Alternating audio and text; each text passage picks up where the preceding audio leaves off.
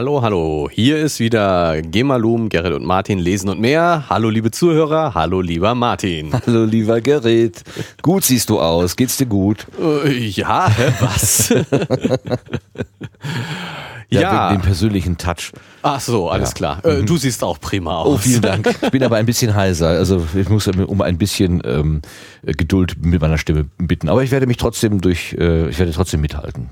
Ja. Durchhalten. Mit durchhalten. Mit und durchhalten. Du bist fest entschlossen durchzuhalten. So ist es. Und äh, damit sind wir auch genau schon beim Thema. Fest entschlossen. Äh, du hast dir, du willst das tun äh, und um Willensfreiheit und Entschlussfähigkeit oder ähnliches oder die Nichtmöglichkeit davon geht's, glaube ich, heute ein bisschen. Du meinst, es wäre gar nicht mein freier Wille, dass ich hier bin? Das wollen wir dann gleich diskutieren. Erstmal lesen wir vor aus Spektrum der Wissenschaft. Äh, du weißt bestimmt die Ausgabe. August 2015, September 2015. so ähm, ist es. Ähm, ja, Martin. Ja, Bitte. fange ich mal gleich an. Spektrum der Wissenschaft, September 2015. Stichwort Hirnforschung, Kategorie Mensch und Kultur. Der Autor ist Eddie Namias und der Titel Wie frei ist der Mensch. Vor einiger Zeit lag ich nachts wach und zerbrach mir den Kopf darüber, wie ich diesen Text beginnen sollte. Ich stellte mir mehrere Varianten eines ersten Satzes vor, eines nächsten und eines dritten. Dann überlegte ich, wie ich zum darauffolgenden Absatz übergehen könnte und weiter zum übrigen Artikel. Die Vor- und Nachteile jeder dieser Möglichkeiten kreisten in meinem Kopf und hinderten mich am Einschlafen. Währenddessen liefen in den Nervenzellen meines Gehirns komplizierte Prozesse ab. Tatsächlich erklärt die neurale Aktivität, warum ich verschiedene Varianten erwog und warum ich jetzt gerade diese Worte schreibe und keine anderen. Außerdem erklären die Hirnvorgänge, warum ich einen freien Willen besitze. Allerdings meinen in letzter Zeit viele Neurowissenschaftler, Psychologen und Fernsehautoritäten, letztere sei ein Irrtum. Sie berufen sich auf einige oft zitierte Experimente und behaupten, unbewusste Prozesse hätten die Wahl der Worte verursacht, die ich letztlich niederschrieb. Demzufolge entsteht eine bewusste Überlegung und Entscheidung erst, nachdem neurale Weichenstellungen unterhalb der Schwelle unseres Bewusstseins zuvor festgelegt haben, was wir wählen werden. Und da unser Gehirn uns damit quasi die Entscheidung abnimmt, ist Willensfreiheit bloß eine Illusion. Die Experimente, die als Beweis dafür dienen sollen, dass unser Gehirn hinter den Kulissen die Führung übernimmt, führte der amerikanische Physiologe Benjamin Libet in den 1980er Jahren an der University of California in San Francisco durch. Er bat Versuchspersonen, auf deren Kopf er Elektroden angebracht hatte, zu einem willkürlich gewählten Zeitpunkt eine Hand zu bewegen. Die von den Elektroden aufgezeichneten Aktivitätsschwankungen zeigten ein sogenanntes Bereitschaftspotenzial an, das schon rund eine halbe Sekunde vor der willkürlichen Handbewegung auftrat. Doch den Probanden wurde ihre Absicht, die Hand zu rühren, laut einer parallel laufenden Zeitmessung erst eine Viertelsekunde vor der Ausführung bewusst. Daraus schloss Libé, dass das Gehirn den Entschluss zur Handbewegung bereits gefasst hatte, bevor dieser ins Bewusstsein trat. Das schien zu besagen, unbewusste Hirnprozesse trafen die Entscheidung. Nach neueren Untersuchungen mittels funktionaler Magnetresonanztomographie, kurz fMRT, beginnt die unbewusste Vorbereitung von Entscheidungen sogar noch früher. 2013 legte der Neurologe John Dylan Haynes vom Bernstein Center für Computational Neuroscience in Berlin Versuchspersonen in einen fMRT-Scanner und ließ ihnen die freie Wahl, zwei Zahlen entweder zu addieren oder zu subtrahieren. Aus der aus den neuronalen Aktivitätsmustern ließ sich schon ganze vier Sekunden, bevor den Probanden ihre Entscheidung bewusst wurde, vorhersagen, welchen Rechenweg sie einschlagen würden. Solche Experimente haben zu der pauschalen Behauptung geführt, der freie Wille sei erledigt. Unsere Entscheidungen sind, lange bevor unser Bewusstsein ins Spiel kommt, unbewusst vorherbestimmt, kommentierte Haynes 2008 in der Zeitschrift New Scientist und fügte hinzu, Anscheinend trifft das Gehirn die Entscheidung vor der Person. Für den Evolutionsbiologen Jerry Coyne von der University of Chicago ist eine Entscheidung niemals Folge einer bewussten Wahl. Es gebe weder Entscheidungsfreiheit noch freien Willen. Der amerikanische Neurowissenschaftler, Philosoph und Debattenredner Sam Harris hält uns alle für biochemische Marionetten. Wenn die Entscheidung eines Menschen mit Hilfe eines Gehirnscanners schon mehrere Sekunden früher wissen, wenn man die Entscheidung eines Menschen mit Hilfe eines Gehirnscanners schon mehrere Sekunden früher wissen könne als er selbst, wo bleibe dann der bewusste Akteur, der Herr über sein eigenes Innenleben? Aber zeigt die Forschung wirklich, dass unser bewusstes Überlegen und Planen nur ein Nebenprodukt unbewusster Hirnaktivität ist und auf unser späteres Handeln keinerlei Einfluss ausübt? Nein, ganz und gar nicht. Der Philosoph Alfred R. Mehle von der Florida State University in Tallahassee, ich und andere halten die Folgerung, der freie Willen, Willen sei eine Fata Morgana für einen Fehlschluss. Diejenigen, die meinen, die Wissenschaft entlarve den freien Willen als Illusion, nenne ich Villusionisten. Es gibt viele Gründe, ihren Argumenten zu misstrauen. Erstens reicht der derzeitige technische Stand der Neurowissenschaft längst nicht für eine Klärung der Frage aus, ob die neuronale Aktivität, die unserem Ausdenken und Bewerten zukünftiger Möglichkeiten zugrunde liegt, irgendwelche Auswirkungen auf die tatsächliche Wahl hat, die wir Minuten, Stunden oder Tage später treffen.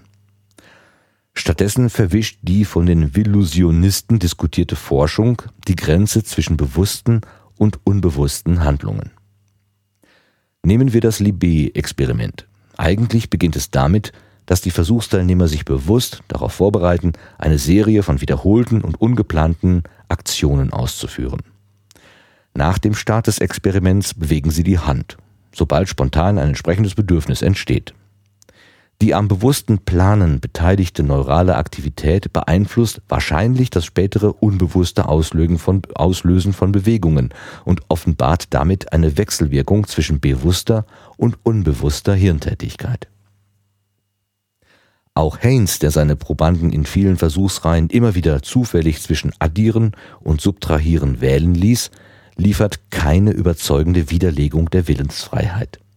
Die schon vier Sekunden vor dem bewussten Willenserlebnis auftretende Hirnaktivität ist wohl eher ein Indiz für die unbewusste Vorentscheidung in der einen oder anderen Richtung.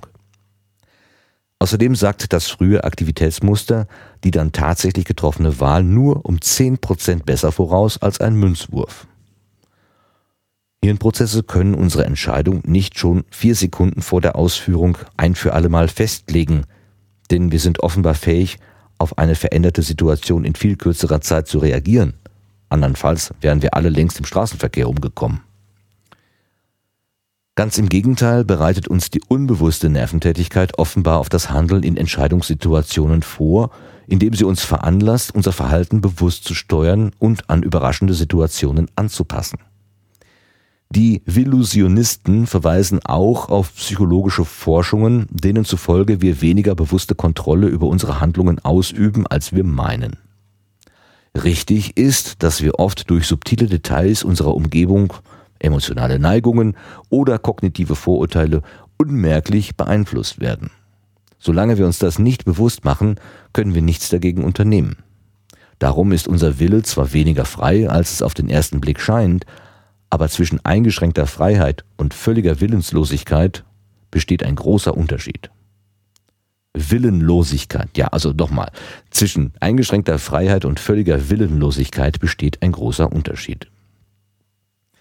Bei den Experimenten von Libé und Haynes treffen die Probanden Entscheidungen, ohne zum Zeitpunkt der Handlung eine bewusste Überlegung anzustellen. Häufig wiederholte oder gewohnheitsmäßige Verhaltensweisen sind zwar manchmal recht kompliziert, erfordern aber wenig Nachdenken, da sie durch Lernen automatisiert wurden. Man steckt den Schlüssel ins Schloss. Ein Torhüter wirft sich dem Ball entgegen. Ein Pianist versenkt sich in die Melodie von Beethovens Mondscheinsonate. Absichtliches Drehen eines Schlüssels, Springen nach einem Ball, Niederdrücken weißer und schwarzer Klaviertasten erfordert einen speziellen Typus mentaler Verarbeitung.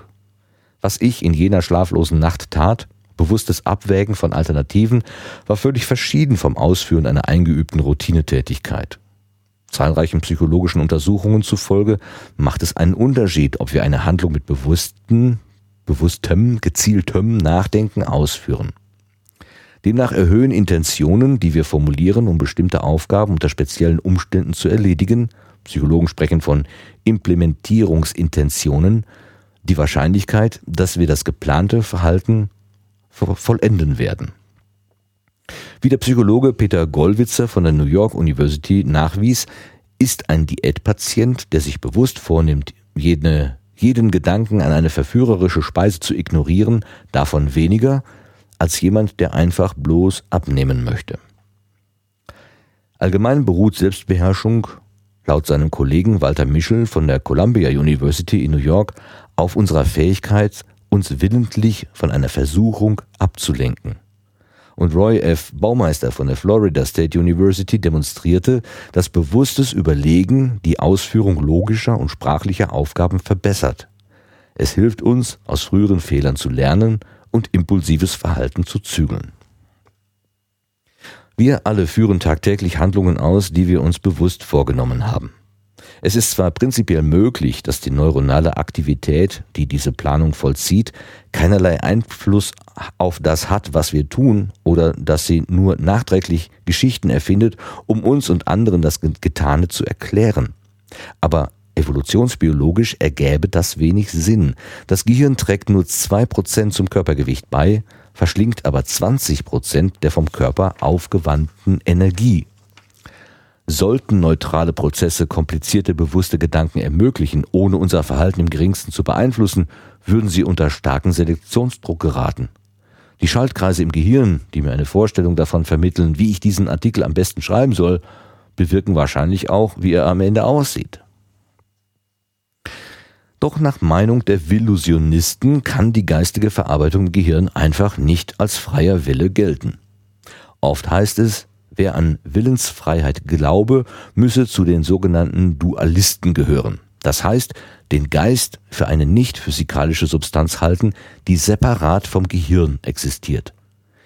Die Idee des freien Willens besagt, dass wir Entscheidungen treffen und Gedanken haben, ohne dass dabei etwas im Spiel ist, das auch nur entfernt einem physikalischen Vorgang ähnelt, schrieb der Neurowissenschaftler Red Montag 2008. Und Coyne behauptet, dass ein wirklich freier Wille von uns verlangen würde, aus der Struktur unseres Gehirns auszusteigen und seine Arbeitsweise abzuändern.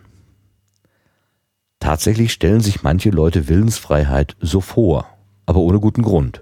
Die meisten philosophischen Theorien entwickeln eine Idee vom freien Willen, die sich durchaus mit einer naturwissenschaftlichen Auffassung der menschlichen Natur vereinbaren lässt. Erhebungen zufolge akzeptieren die meisten Menschen, im Gegensatz zu den Behauptungen der Villusionisten, dass wir auch dann einen freien Willen besitzen können, wenn unsere geistige Tätigkeit samt und sonders auf Hirnprozessen beruht. Doch wenn Willensfreiheit und Dualismus nicht notwendig zusammengehören, darf man nicht predigen, der freie Wille sei eine Illusion, weil aus wissenschaftlicher Sicht der Dualismus nicht zutrifft. Um Einstellungen zur Willensfreiheit zu testen, kann man beispielsweise folgende Möglichkeiten aus, folgende Möglichkeit ausmalen. Angenommen, Hirnforscher hätten ein bildgebendes Verfahren entwickelt, das die perfekte Vorhersage einer Handlung anhand der früheren Hirntätigkeit erlaubt. Tatsächlich meint Harris, dieses Szenario würde das Gefühl der Willensfreiheit als das entlarven, was es ist, eine Illusion. Gerät der Glaube an die Willensfreiheit ins Wanken, wenn man weiß, dass die teils unbewusste Datenverarbeitung im Gehirn das Verhalten vorherbestimmt? Um diese Frage experimentell zu klären, haben Jason Shepard von der Emory University in Druid Hills, Georgia, Shane Reuter von der Washington University in St. Louis und ich kürzlich Versuchspersonen mit detaillierten Beschreibungen von futuristischen Szenarien im Sinn von Harris konfrontiert. An der Studie nahmen Hunderte von Studenten der Georgia State University in Atlanta teil. Sie lasen eine Geschichte über eine Frau namens Jill, die in ferner Zukunft einen Monat lang eine bildgebende Sensorkappe trägt. Mit dem mit den vom Hirnscanner gelieferten Daten sagen Neurologen sämtliche Gedanken und Taten äh, jetzt habe ich die Zeile verloren, verdammt. Mit den vom Hirnscanner gelieferten Daten sagen Neurologen sämtliche Gedanken und Taten von Jill voraus, selbst wenn Jill versucht, das System zu täuschen. Das Szenario schloss mit der Folgerung, diese Experimente bestätigen, dass die gesamte menschliche Geistestätigkeit nichts ist als Hirnaktivität. Deswegen lässt sich alles, was Menschen denken oder tun, aus ihrer früheren Hirntätigkeit vorhersagen. Zu mehr als 80 Prozent hielten die Teilnehmer eine derartige Zukunftstechnik für möglich. Aber zugleich bejahten 87 Prozent die Frage nach Jills Willensfreiheit. Sie, wurde auch, sie wurden auch gefragt, ob die Existenz einer solchen Technik den freien Willen in Frage stelle. Das verneinten rund 75 Prozent. Eine deutliche Mehrheit meinte, solange die Technik nicht die Möglichkeit schafft, das Gehirn von außen zu manipulieren und zu steuern, werden die Menschen freien Willen besitzen und moralisch verantwortlich für ihr Verhalten sein. Wie die meisten Versuchsteilnehmer offenbar meinten, registriert der hypothetische Scanner einfach die Hirnaktivität, die Jills Nachdenken über die fällige Entscheidung entspricht. Anscheinend fanden sie nicht, dass Jills Gehirn ihr etwas aufzwingt und sie keinen freien Willen hat, sondern dass der Hirnscanner einfach nachweist, wie der freie Wille im Gehirn arbeitet. Warum glauben die Illusionisten das Gegenteil? Das könnte mit dem derzeitigen Forschungsstand zu tun haben. Vorläufig kann die Neurowissenschaft das Bewusstsein noch nicht klären. Das heißt, eine Theorie entwickeln, die unseren Geist weder auf elementare Hirnvorgänge reduziert, noch ganz von ihnen trennt. Vor der Hand ist es verführerisch, wie die Illusionisten zu denken. Wenn das Gehirn für alles zuständig ist, gibt es einen bewussten, äh, gibt es für den bewussten Geist nichts zu tun. Mit den künftigen Fortschritten der Neurowissenschaft wird sich präziser klären lassen, inwieweit wir bewusste Kontrolle ausüben und in welchem Maß unbewusste Prozesse unsere Aktionen beherrschen. Die Antwort auf diese Frage ist wichtig. Unser Rechtssystem und die moralische Grundlage vieler Institutionen hängen davon ab, wann Menschen für ihre Taten verantwortlich sind und wann nicht. Von Eddie Namias.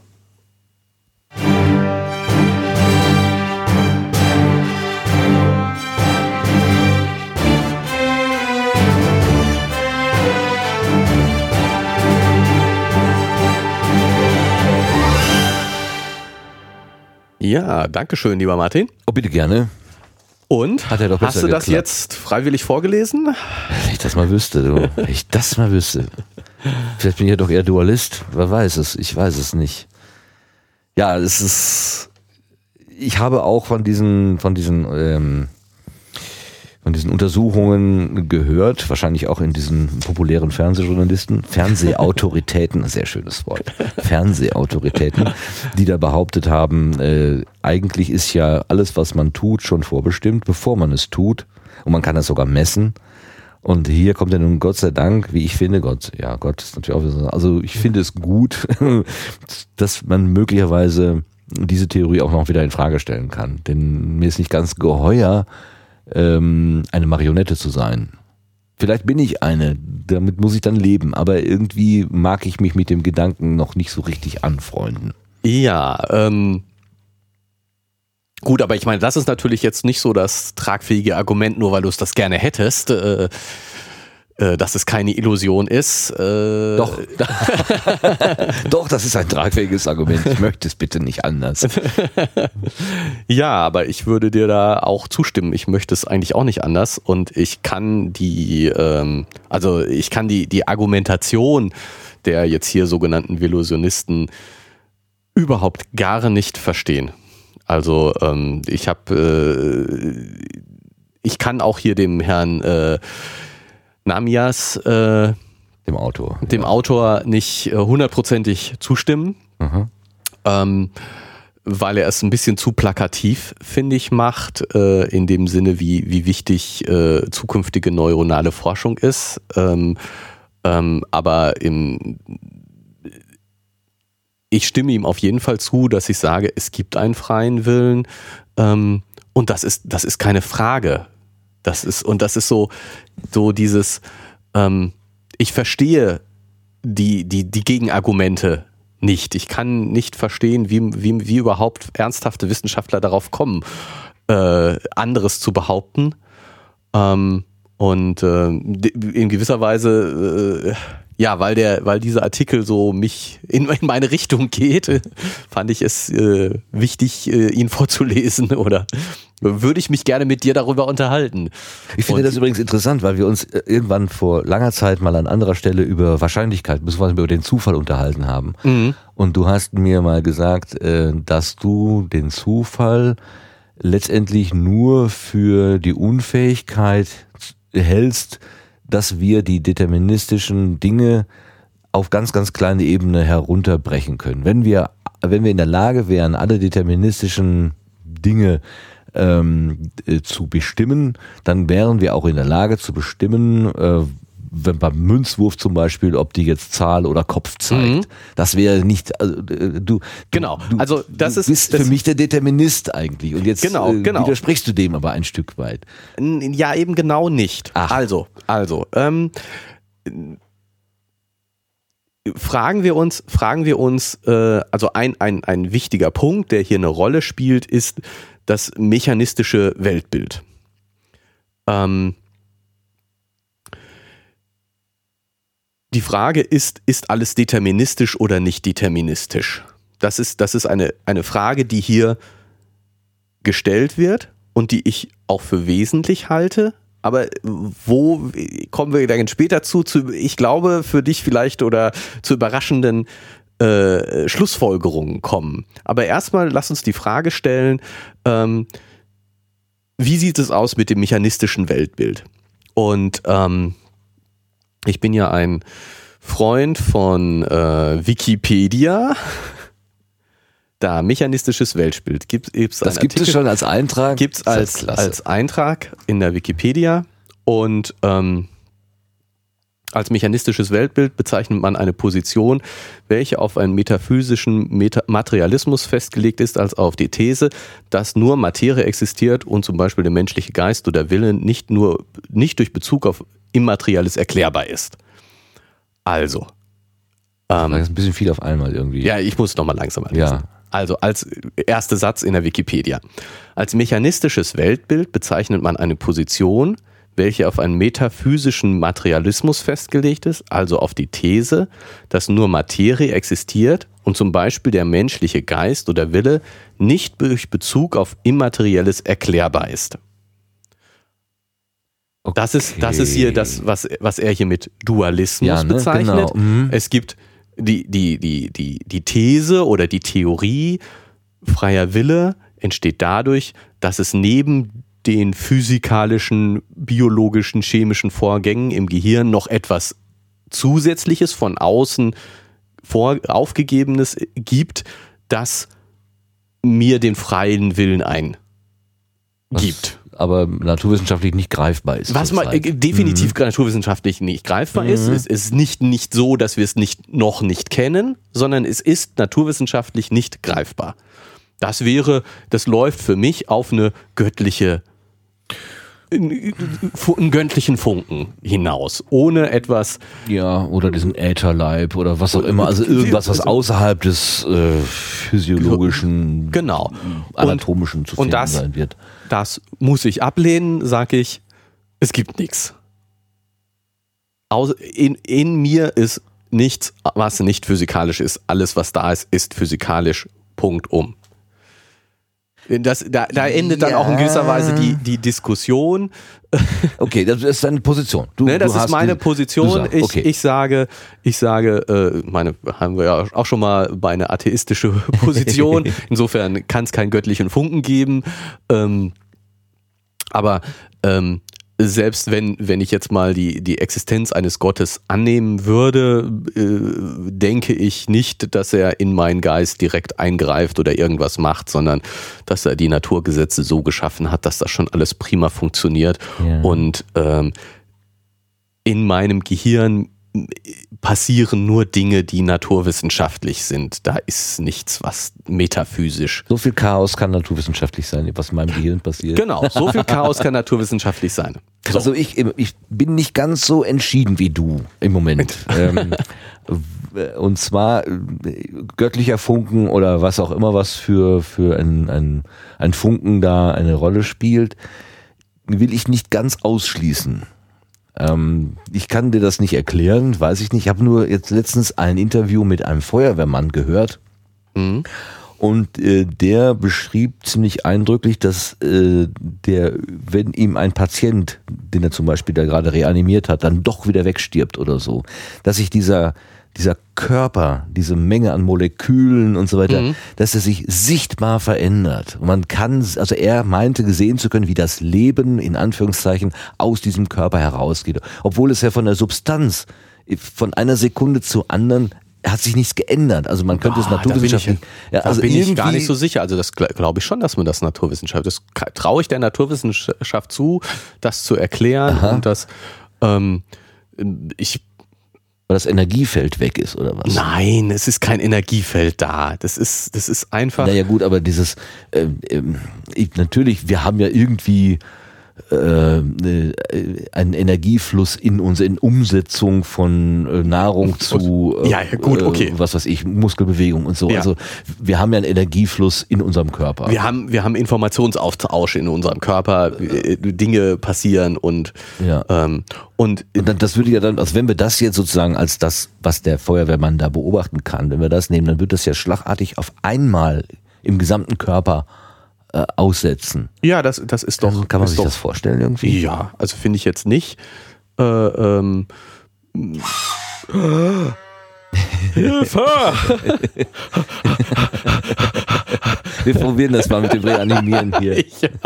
Also vielleicht für die Hörer, ich, wir sitzen heute in meinem Büro und da hängt eine Kuhkucksuhr an der Wand. Und also, die hat mich gerade angemut. Da kommt äh, jede Stunde eine Kuh oben aus dem, äh, aus dem Häuschen und das hat äh, Gerrit aus dem Häuschen gemacht. ja. Hilfe. Du bist jetzt reanimiert. Ja, aber guck mal, jetzt bin ich, habe ich mich erschreckt. Ich ja. habe eine sehr plötzliche physiologische Reaktion gezeigt. Ja, ähm, richtig. Ich bin, hm. bin bleich geworden, mir ist der Schweiß ausgebrochen. und ähm, das ging alles sehr plötzlich, war innerhalb von Sekundenbruchteilen äh, sind meine Muskeln aktiviert worden, weil ich mich erschreckt habe. Ja. Und das heißt, der Körper ist durchaus zu sehr schnellen Reaktionen fähig wirklich sehr, sehr schnellen Reaktion. Vor vier Sekunden hast du das noch nicht gewusst, dass du dich erschrecken wirst. ja, äh, das ist war jetzt auch eine rein körperlich, das habe ich ja nicht bewusst gemacht. Also ne, das ist jetzt ja keine Entscheidung gewesen, dass ich mich erschrecke, sondern äh, äh, es ist einfach jetzt mal eine körperliche Reaktion. Und, aber die kann, eine körperliche Reaktion kann sehr, sehr schnell sein. Und ich kann mir da schon vorstellen, dass wenn das Gehirn aussetzt äh, und der Mensch wirklich stirbt, dass dann plötzlich zum Beispiel auf einen Schlag sich alle Muskeln entspannen. Weil die, die elektrische Aktivität. Ja, das Energiefeld, das meine ich ja. Die die, ja. Ich nenne das jetzt mal ja, gut, nicht, also nicht im göttlichen Sinne. Nicht im esoterischen nein, nicht Sinne. In, ja, nein, nein, ich meinte das wirklich tatsächlich äh, quasi physiologisch messbar, dass der Strom nicht mehr fließt. Der Strom fließt nicht mehr aus, und dann so. auf einen Schlag entspannen sich alle Muskeln. Das wird sicherlich eine eine starke Reaktion hervorwürfen. Ich ja. weiß nicht, ob das jetzt der Effekt ist. Vielleicht sagt, sagt mir jetzt ein Mediziner, nee, du im Moment ja. des Todes spannen sich alle Muskeln an. Äh, weiß ich nicht, hm, ja. aber ich kann mir sehr gut vorstellen, dass wirklich in dem Moment, wo, wo da ein, ein, der Hirntod eintritt, wirklich auch eine physiologische Reaktion im ganzen Körper stattfindet, weil die, das ist miteinander verdrahtet, das ist ein Körper und da, da sind in diesem Körper sind extrem schnelle Reaktionen möglich. Ja, ja. Also da sind sie die die Gehirnprozesse, also die die die Denkprozesse, dieses mit den vier Sekunden. Ähm, das halte ich für gar nicht. Das kommt mir nicht so so fernliegend vor. Ich kann mir das vorstellen, dass man vier Sekunden vorher was erkennen kann auf so einem FMRT. Echt? Das kannst du dir vorstellen? Das kann ich mir vorstellen. Vier also, Sekunden? Ja, aber lass uns 21, da gleich, lass, 22, da, lass 22, da später zukommen. Also eine Viertelsekunde, das ja. in einem anderen, das, das kann ich mir noch gerade, aber ja. vier Sekunden. Der, ja, lass uns da später zukommen. Ja, okay, wir kommen später dazu. Du ähm, hast dir was ausgedacht. Aber das, das, das, ähm, dass, dass der Körper sehr schnell reagieren kann, das ist so. Ja, ich meine, wir, wenn wir, zusammen zucken, Reflexe oder sowas. Genau. Ne? Irgendwas fällt vom Tisch und, und bevor man noch nachgedacht hat, hat man zugepackt und ist immer gut beraten, wenn es nicht gerade das offene Messer, gewesen ist oder, genau. oder das zerbrochene Glas. Genau. Also insofern kann, kann der Körper sehr schnell reagieren. Ja. Das ist schon möglich. Also das Gut, aber, es sind ja dann Reflexe, sind ja dann auch keine willentliche Genau, also, ne, genau. genau. So. Ich habe meine meine Nichte hat mich irgendwann mal gefragt, als sie noch ganz klein war, was ist denn ein Reflex? Und da habe ich ihr auch aus dem Stand gesagt, du, das ist, wenn man schneller reagiert, als man denken kann. Ja. Und im Nachhinein habe ich gedacht, Das ist richtig war gut. gar nicht so eine schlechte Antwort. Ich wusste Genau. gar nicht, war mir so aus dem Mund gefallen irgendwie. Aber ja, ja, aber ist gut. das ist schon gar nicht. Also wenn ich denke, ob ich jetzt addiere oder subtrahiere oder die Hand bewege oder nicht, Das ist ganz was anderes. es läuft auf einer anderen. Genau. Aber kommen wir zum mechanistischen Weltbild wieder zurück. Ach richtig, du hattest ja, Ja, angefangen zu also, zitieren. Ne? genau, Ich bin über den ersten Satz noch nicht rausgekommen. Mechanistisches Weltbild. Ja. So, dieses mechanistische Weltbild, ähm, darauf, das, das finde ich jetzt sozusagen den, den ganz wesentlichen Punkt. Das ist doch uralt. Ich meine, darüber äh, Gedanken ähm, gemacht. Zeitlich ordnet man das mechanistische Weltbild dem 16., 17., 18. und 19. Jahrhundert zu. Und das Beste von heute. So, ähm, im 16. Jahrhundert hat, haben sich Leute schon darüber Gedanken gemacht, was bedeutet es, wenn alles deterministisch ist.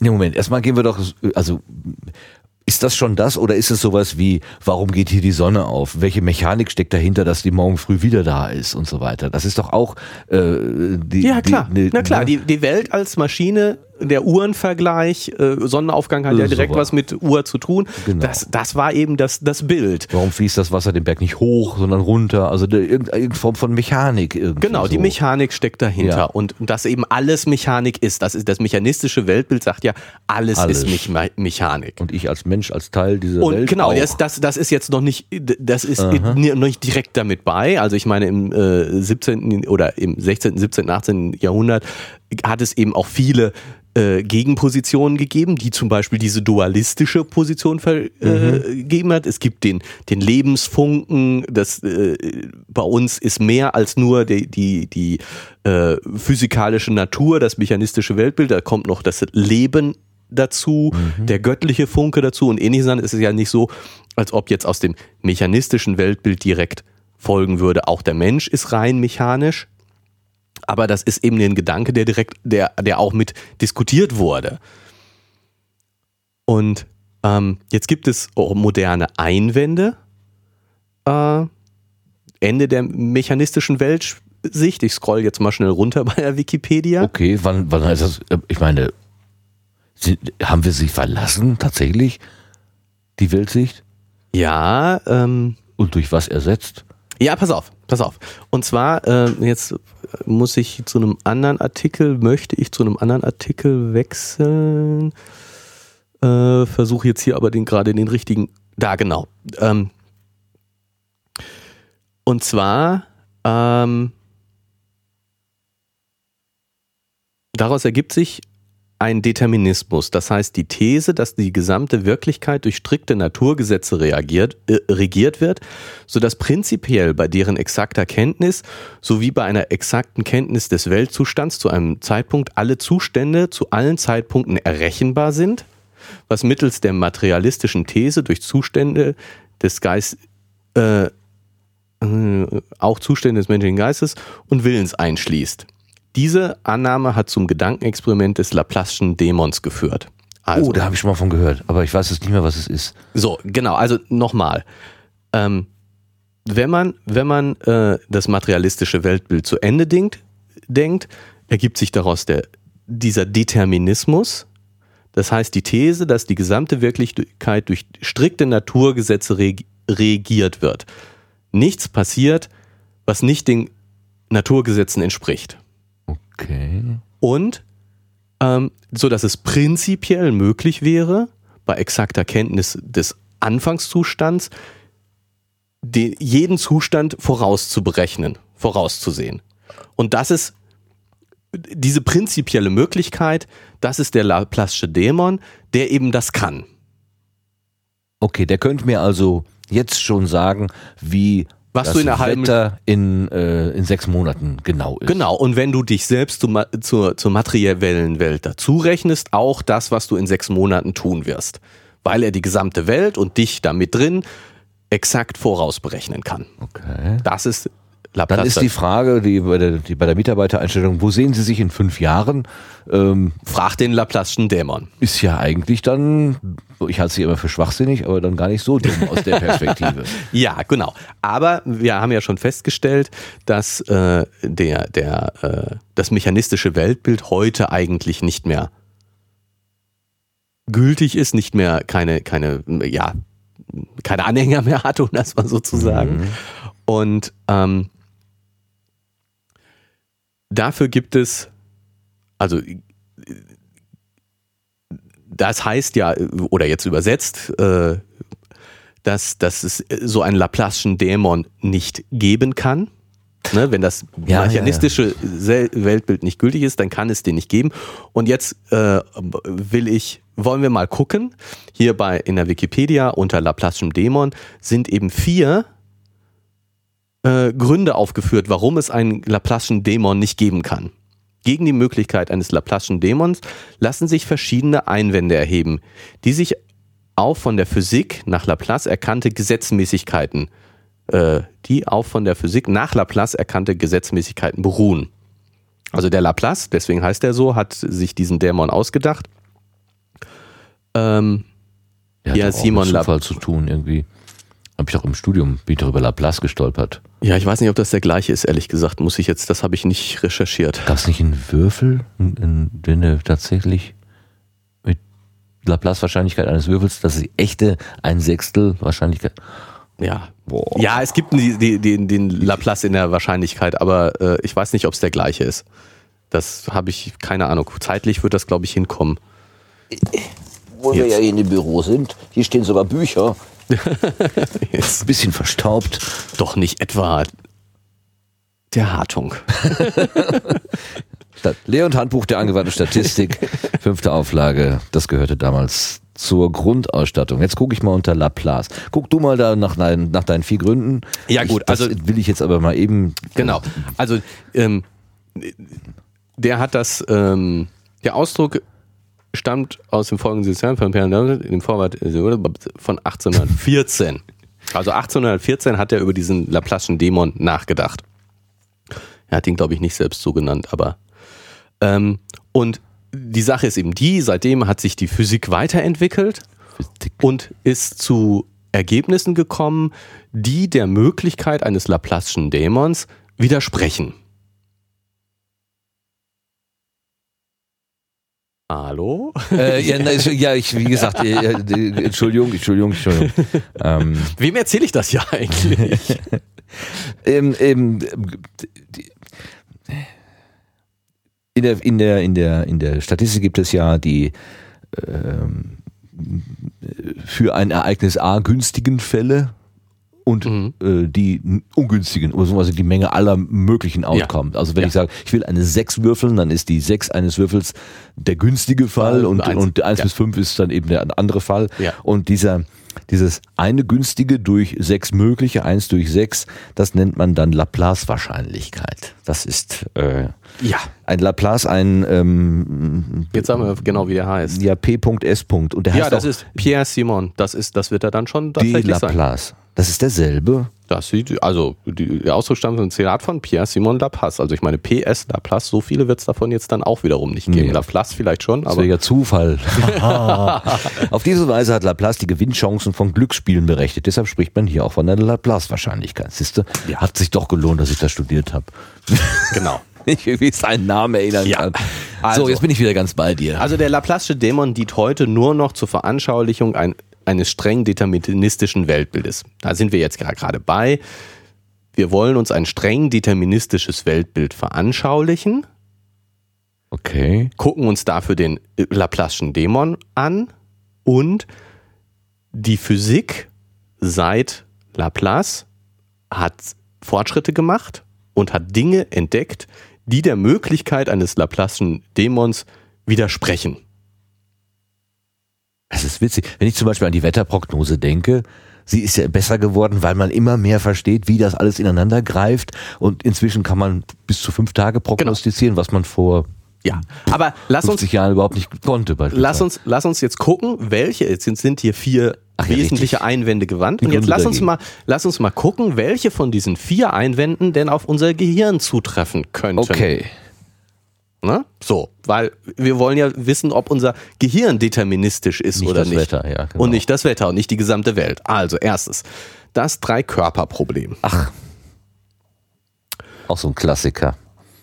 Schon 1888 verwutete man und seit dem entsprechenden Arbeiten von Henri Poincaré und Heinrich Bruns weiß man, dass Differentialgleichungssysteme, die eine Bewegung von auch nur drei Körpern beschreiben, nicht mehr geschlossen integriert werden können und daher nur in Sonderfällen analytisch lösbar sind.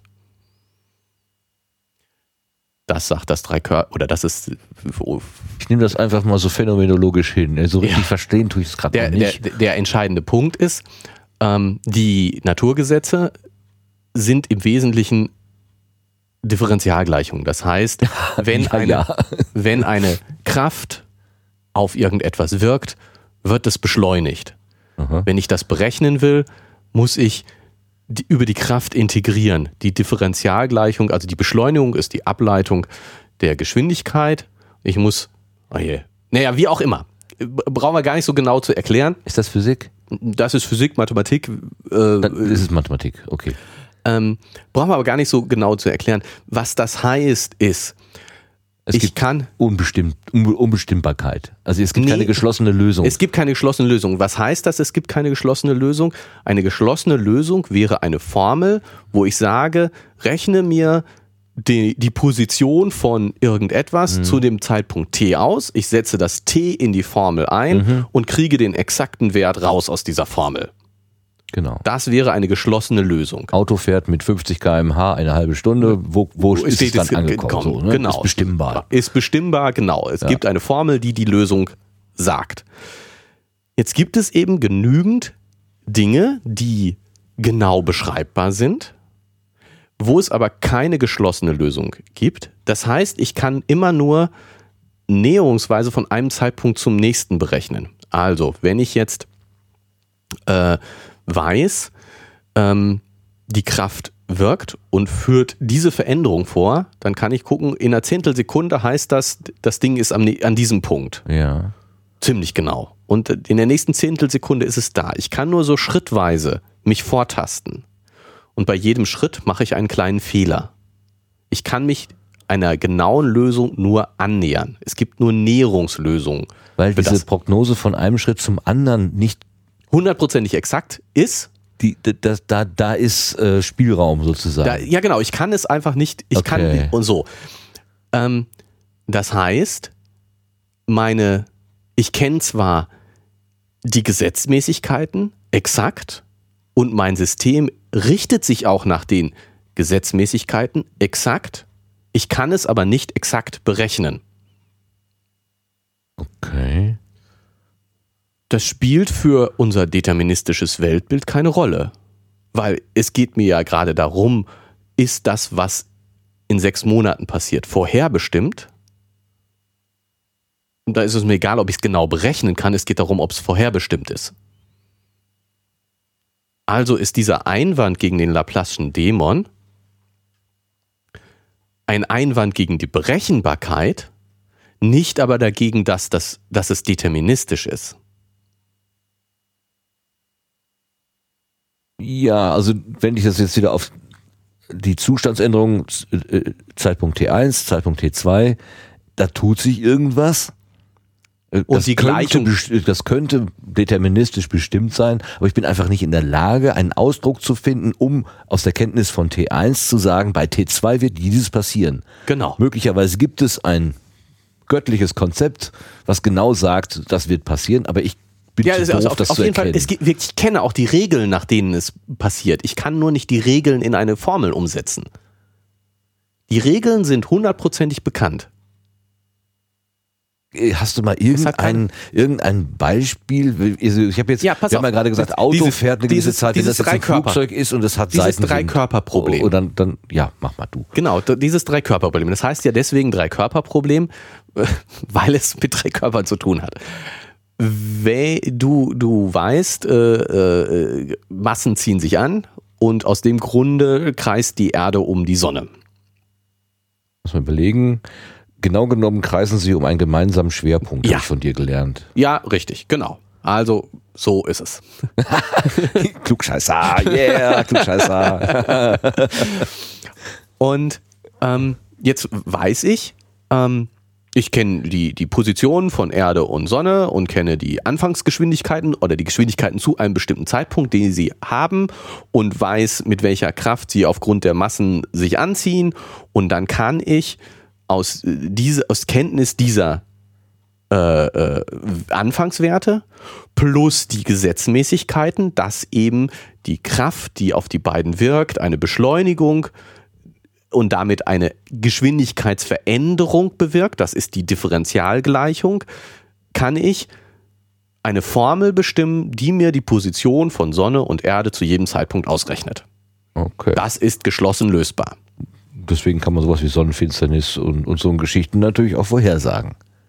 Ja, Moment, Was? Moment. Oha, oh, ich sehe dein Gesicht. Sobald, sobald ein dritter Körper ins Spiel kommt, mhm. kann ich das nicht mehr geschlossen lösen. Das heißt, es gelten immer noch die gleichen Gesetzmäßigkeiten. Die bewegen sich exakt entsprechend dieser Gesetzmäßigkeiten. Mhm. Es, die haben keine Wahl, es gibt kein, mhm. sie machen nicht mal irgendwas, irgendwas anderes, sondern ja. sie bewegen sich exakt entsprechend dieser Gesetzmäßigkeiten. Und wenn ich sie zweimal aus der gleichen Position, mit den gleichen Geschwindigkeiten, aus den gleichen Ausgangsbedingungen starten lasse und 300 Jahre später gucke, dann sind sie exakt in der gleichen Position. Okay. Nur ist es mir nicht möglich, die zu berechnen, weil es keine geschlossene Lösung mehr gibt. Ich kann immer nur, ich kann das nähern und die Sonnenfinsternis können wir berechnen, weil wir gute Näherungslösungen haben, die hinreichend genau sind, um Sonnenfinsternisse vorauszusagen. Aber wir wissen nicht, wie in zwei Millionen Jahren die Planeten exakt zueinander stehen, weil es viele Körper sind und wir das nicht geschlossen lösen können. Weil einfach Grenzen der Mathematik erreicht sind. War, ja. Kann man das so sagen? Das kann man so sagen. Und man kann mit beliebig hohem Rechenaufwand beliebig genau das berechnen, aber nicht exakt lösen. Also eine exakte Lösung ist sowas wie 2 mal a ist gleich 4, dann muss a gleich 2 sein. Ist eine eindeutige Lösung. Ja. Und, ja, oder und, auch, wenn, wenn, ich, wenn ich jetzt wieder auf das Zwei-Körper-Problem, ne, wenn die, die Erde und Sonne, ja. kann ich sagen, ähm, die, die, bewegen sich ja im Wesentlichen kreisförmig. Also wenn ja, wir jetzt mal ja, von einer, was weiß ich, äh, festen die Sonne, um es noch weiter zu vereinfachen, die Sonne würde wirklich feststehen, die äh, Erde bewegt sich nur um die Sonne rum auf äh, einer äh, wirklich immer mit dem gleichen Abstand, das wäre ja physikalisch möglich. Mhm. Dann wäre, äh, wäre die Position der äh, Erde über Sinus und Cosinus ganz einfach beschreibbar. Mhm. Ne, du hast da eine Sinusfunktion und Cosinusfunktion und dann weißt du zum Zeitpunkt t ist das eben x mal Sinus x, x mal t oder Sinus von x mal t mal irgendwelche Faktoren ist dann die x-Koordinate und äh, Cosinus mal x von x mal t ist die äh, y-Koordinate und z bleibt gleich, was weiß ich. Also äh, man kann die Position zu jedem beliebigen Zeitpunkt exakt über die Sinus- und Cosinus-Funktionen äh, angeben. Und ähm, wenn man jetzt das real betrachtet, das heißt Sonne und Erde drehen sich um den gemeinsamen Mittelpunkt und diese, das ist nicht genau kreisförmig, sondern ellipsenförmig, wird das alles komplizierter. Mhm. Aber es bleibt immer noch, ich habe da eine Formel stehen, wo ich mhm. das T einsetze und dann kriege ich den richtigen Wert raus. Wenn ich drei Körper habe, kann ich, kann ich so eine Formel nicht mehr angeben sondern ich kann immer nur von einem Zeitpunkt zu einem T plus Delta T plus ein kleines bisschen zum nächsten Schritt rechnen. Mhm. Wenn ich die Kräfte alle sehe, die, da wirkt die Kraft, dann wird sich das ein bisschen in die Richtung ziehen, hat danach diese Geschwindigkeit, also für den nächsten Zeitpunkt habe ich diese Ausgangsbedingungen. Und dann für den nächsten Zeitpunkt habe ich diese Ausgangsbedingungen. Für diesen nächsten Zeitpunkt habe ich die Ausgangsbedingungen. Kann mich immer nur in so einer Simulation Schritt für Schritt vortasten. Mhm. Und das eben nur mit endlicher Genauigkeit. Das heißt, je weiter ich mich vorteste, desto ungenauer werde mhm. ich. Ich kann durch kleinere Schritte, durch höhere Anfang, Genauigkeit in den Anfangsmedien immer präziser werden, mhm. aber es ist, es gibt ein prinzipielles Problem. Nichtsdestotrotz ist ja die, der Lauf der Planeten nicht zufällig, sondern vorherbestimmt. Es ist deterministisch. Das heißt, der, dieses Dreikörperproblem ist ein Einwand gegen die Berechenbarkeit und insofern gegen den Laplace'schen Dämon als berechnete Voraussage, mhm. aber nicht gegen den Determinismus. Okay. Das ist einfach die, äh, die Werkzeuge sind einfach nicht da, um den Determinismus zu greifen, zu fassen, zu beschreiben. Ja, äh, um, um aus, der, aus dem Determinismus ein, eine Vorhersage zu machen. Ich kann vielleicht keine Vorhersage mal machen, aber jetzt wieder auf freien Willen bezogen, ist es mir ja nicht so, geht es mir ja bei der, bei der Sache, habe ich einen freien Willen oder nicht, nicht darum zu sagen, äh, kann ich vorhersagen, was du machst, sondern bist du frei in der Entscheidung. Das heißt, ist es vorherbestimmt, was kann ich vorherbestimmen oder ist es vorherbestimmt, was du tun wirst? Ja, ich glaube doch schon, dass ich es verstanden hatte. Aber dein Beispiel bringt mich gerade so ein bisschen. Ähm, also die, es ist. Ich meine ja, ähm, es gibt so einen deterministisch heißt ja, das läuft irgendwie nach irgendeinem Plan. Es gibt nach Gesetzen. es ja, wird von Naturgesetzen regiert. Es gibt, es gibt diesen, diesen Masterplan und, und der sagt im Prinzip äh, zum Zeitpunkt 5000 Jahre in der Zukunft äh, sieht die Sache so und so aus. Ja, es gibt keine, es gibt Nur ich kenne diesen Plan nicht gut genug. Ja, nicht nur du kennst ihn nicht, du kannst ihn auch nicht gut genug. Ich kenne, also kann dieses Drei-Körper-Problem ja, sagt, gut, okay. es ist prinzipiell da, da, nicht möglich. Da gibt mir die Naturwissenschaft dann auch noch äh, nicht, nicht nur, wir, wir wissen noch nicht alles, sondern es ist prinzipiell nicht genau, möglich. Ja. So. Aber das hat ja nichts damit zu tun, dass es, dass es die Plan nicht gibt. Na, die, die, die, genau die, dieser Unterschied, ob du einen freien Willen hast oder nicht, hängt ja nicht davon ab, dass ich vorausberechnen kann, was du tun willst, sondern davon, ob es vorherbestimmt ist, was du tun willst. Wenn überhaupt. Wir kommen ja zu den Einwänden noch später. Also ich würde ja eher sagen, es hängt, hängt, würde davon ab, ob ich weiß, was ich tun werde.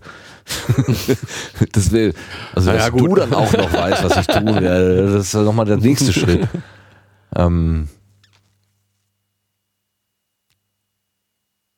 ja, also ich weiß schon, dass ich, nein, es ist schon dem Masterplan ist schon angelegt, dass ich mir in drei Monaten ein neues Handy kaufe, aber ich weiß es halt im Moment genau. noch nicht. ja, so genau, genau. Und ich kann und keiner kann es auch vorausberechnen, aber es ist schon vorausbestimmt. Ich meine, da wird die katholische Kirche eigentlich jubeln. Ja. So, also das ist der erste Einwand gegen den Laplace'schen Dämon spricht gegen den Laplace'schen Dämon, gegen die Berechenbarkeit, okay. aber nicht gegen den Determinismus. Gut. Nächster Einwand. Ich springe zum vierten, weil er nämlich damit zu tun hat. Also der, dieser erste Einwand war von 1888. Nächste Berechnungsgrenze aus den 1960er Jahren. Das Phänomen, die, auch die Phänomene der Chaosforschung stellen den Dämon vor eine unlösbare Aufgabe. Das ist eine Erweiterung dieser, dieses Drei-Körper-Problems, geht aber in die gleiche Richtung die Chaosforschung ähm, hat gezeigt, oder die, die, die, die Existenz von diesem deterministischen Chaos, Deterministic Chaos, hat gezeigt, dass ähm, eine Annahme, die in den Naturwissenschaften oder Physik vorher gemacht wurde, äh, nicht richtig ist, die stillschweigend, denke ich, äh, im Wesentlichen vorher gemacht wurde, ist, nämlich die Annahme, ähnliche Anfangsbedingungen führen zu ähnlichen Ergebnissen. Also wir haben ja eben für die, die Berechnung. Ist gültig oder nicht gültig? Die ist nicht gültig. Die ist sozusagen die, diese stillschweigende Annahme. Wenn ich die Anfangsbedingungen genau genug messe ja. und die Gesetze kenne, kann ich das Endergebnis beliebig genau berechnen. In jedem, in jedem Fall. Ich meine, wenn ich jetzt in, in einen Apfel aus dem zweiten Stock fallen lasse, dann werde ich die, den Weg, den das Ding nimmt und die Art und Weise, wie es aufprallt, doch schon wenn ich das mehrmals mache mit, mit ähnlichen Äpfeln aus einem ähnlichen Fenster, wird auch ein ähnliches Ergebnis dabei rauskommen. Genau, das ist jetzt zum Beispiel so eine, so eine ganz typische Sache und dann äh, kann ich noch die Bewege, wenn ich es noch genauer vorauszurechnen will, kann ich den Wind noch mit berücksichtigen und ich kann auch das mit berücksichtigen und das mit, kann es sehr, sehr genau berechnen. Und das ist eben diese, so diese klassische Mechanik und da trifft das eben zu. Ähnliche Eingangswerte haben ähnliche Ergebnisse. Aber ähm, es gibt eben Systeme. Was ist denn jetzt ein gutes Beispiel für so ein System? Hab ich, darüber habe ich gar nicht nachgedacht. Ähm, es gibt eben Systeme, die sich chaotisch verhalten, deterministisch chaotisch. Das heißt, sie gehorchen strengen Gesetzen, aber kleine Änderungen äh, führen zu großen Änderungen am Ende. Äh, Wetter, der Butterfly-Effekt. Ja, ich habe gerade so vor Augen, auch weil ich das Experiment von methodisch inkorrekt noch erinnere, ein Tropfen Tinte in Wasser. Also Ja. wenn ich jetzt ein Glas Wasser habe und mache einen Tropfen blaue Tinte oben drauf, das kann ich beliebig oft wiederholen und das Ergebnis wird aber wahrscheinlich immer etwas anders sein. Ähnlich ja, aber Jein, nicht jein. Kann, nein. Ist, also streng genommen, streng genommen ist das kein Beispiel für ein chaotisches System, weil, ähm, oh, wie heißt denn das dann jetzt am Ende noch? Weil es ein, ein äh, das, End, äh, das letztendliche Endergebnis immer wieder das gleiche ist, nämlich die flüssig ist, die, die, die blaue Tinte ist ganz am Ende wieder gleich im Glas verteilt. ja, gut. Am Ne? Ende, Das, ja, das, am deswegen, Ende es hat, so- wie heißt denn dieser Attraktor dann? Es geht nicht in einen chaotischen Strange Attractor, sondern zu einem äh, ah, ich habe das Wort vergessen. Egal. Also äh, äh, streng genommen ist das kein wirklich chaotisches System, weil es dann äh, wieder zusammenkommt. Weil da steckt ja wahrscheinlich diese Entropie dahinter. Also dass der energieärmste Zustand äh, äh, am Ende angestrebt wird und der wird äh, dann bezogen auf die Moleküle und deren Anordnungen irgendwie schon immer derselbe sein. Oder bin ich jetzt ganz auf dem falschen Dampfer? Mm, Ja, Entropie, Maß für die Unordnung, ja. Ob das jetzt mit Energie noch, weil die Energie dürfte sich eigentlich nicht groß ändern, wenn die Moleküle alle an einem Ort sind. Ähm, äh, äh, Okay. also, auf jeden Fall. Gefährliches ist- Halbwissen, äh, oder? Gefährliches Halbwissen, Wie sehe genau. ich denn aus, du lieber Gott? Egal, äh, ich habe mich hier gerade an der an der super schwarze Hose und eine Wolldecke und das sieht ja aus wie, na egal. Das sind Hausfrauen, Hausmänner-Probleme. Äh, Ähm, Entschuldigung. Ja, also chaoti echte chaotische Systeme. Es gibt so zum Beispiel so, äh, also Wetter jetzt als, Ja. als große Sache. Ähm, Butterfly-Effekt. Also hier, äh, der- hier schlägt ein, ein Schmetterling, und, und in China gibt es einen Sturm dadurch. Richtig. Das heißt, kleine Änderungen äh, hier bewirken große Änderungen. Es gibt so, so kombinierte äh, Pendel, ähm, die, also irgendwas, äh, Pendel, man hat ein Pendel an der Wand, das hin und her pendelt und ein zweites Pendel ist da nochmal dran. Und wenn die die richtigen Verhältnisse haben äh, und Ja, noch angeregt werden, dann, dann schwingen die völlig chaotisch. Man kann, äh, also die kleinste Änderung am Anfang führt zu einem ganz anderen Verhalten äh, äh, zehn Minuten später. Das sind also so chaotische das Systeme, kann ich mir tatsächlich auch irgendwie gut mal vorstellen. Ja. die, die den, die der, die der Berechenbarkeit eben Grenzen aufzeigen, neben dem Drei-Körper-Problem, wo wir Ja. noch haben, wir könnten quasi beliebig genau werden. Hier geht es darum, dass, wenn wir nur genau genug die Anfangszustände messen und die Schrittweite klein genug, dann können wir beliebig genau werden. In gewisser Weise tritt das auf die Chaosforschung, auf die auf chaotische Systeme auch noch zu, dass wenn wir die Anfangszustände beliebig genau messen würden und die Schrittweite beliebig klein machen würden, könnten wir das exakt vorher sagen. Es ist nur so, dass kleinste Änderungen in den Anfangsbedingungen zu ganz großen Änderungen am Ende führen und dass deswegen das Ganze ad absurdum geführt wird, der, der Gedanke, ich könnte es über einen längeren Zeitraum berechnen. Mhm. Aber ähm, es ist immer noch deterministisch. Die Chaosforschung geht von deterministischen Systemen aus. Das heißt, exakt der gleiche Anfangszustand führt auch zu exakt dem gleichen Ergebnis. Die kleinste Änderung führt zu großen Änderungen, aber exakt das gleiche. Es ist immer noch deterministisch. Darf ich mal mit einem profanen Beispiel kommen?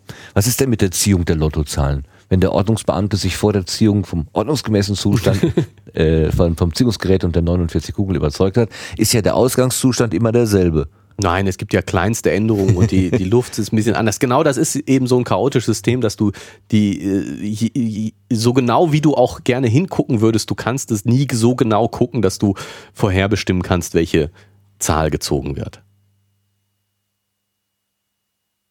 Es ist eine prinzipielle Unmöglichkeit der Berechnung, mhm.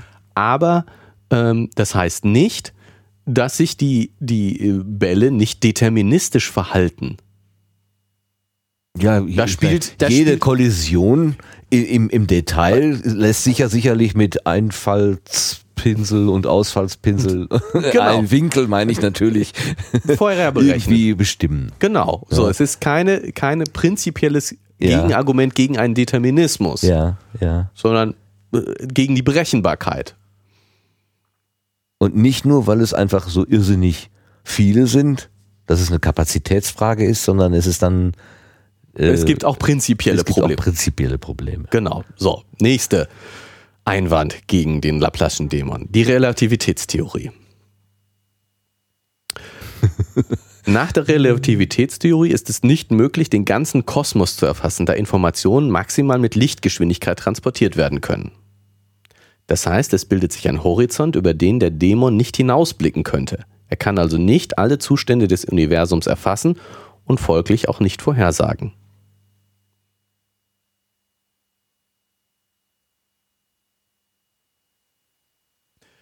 Ähm, Gut.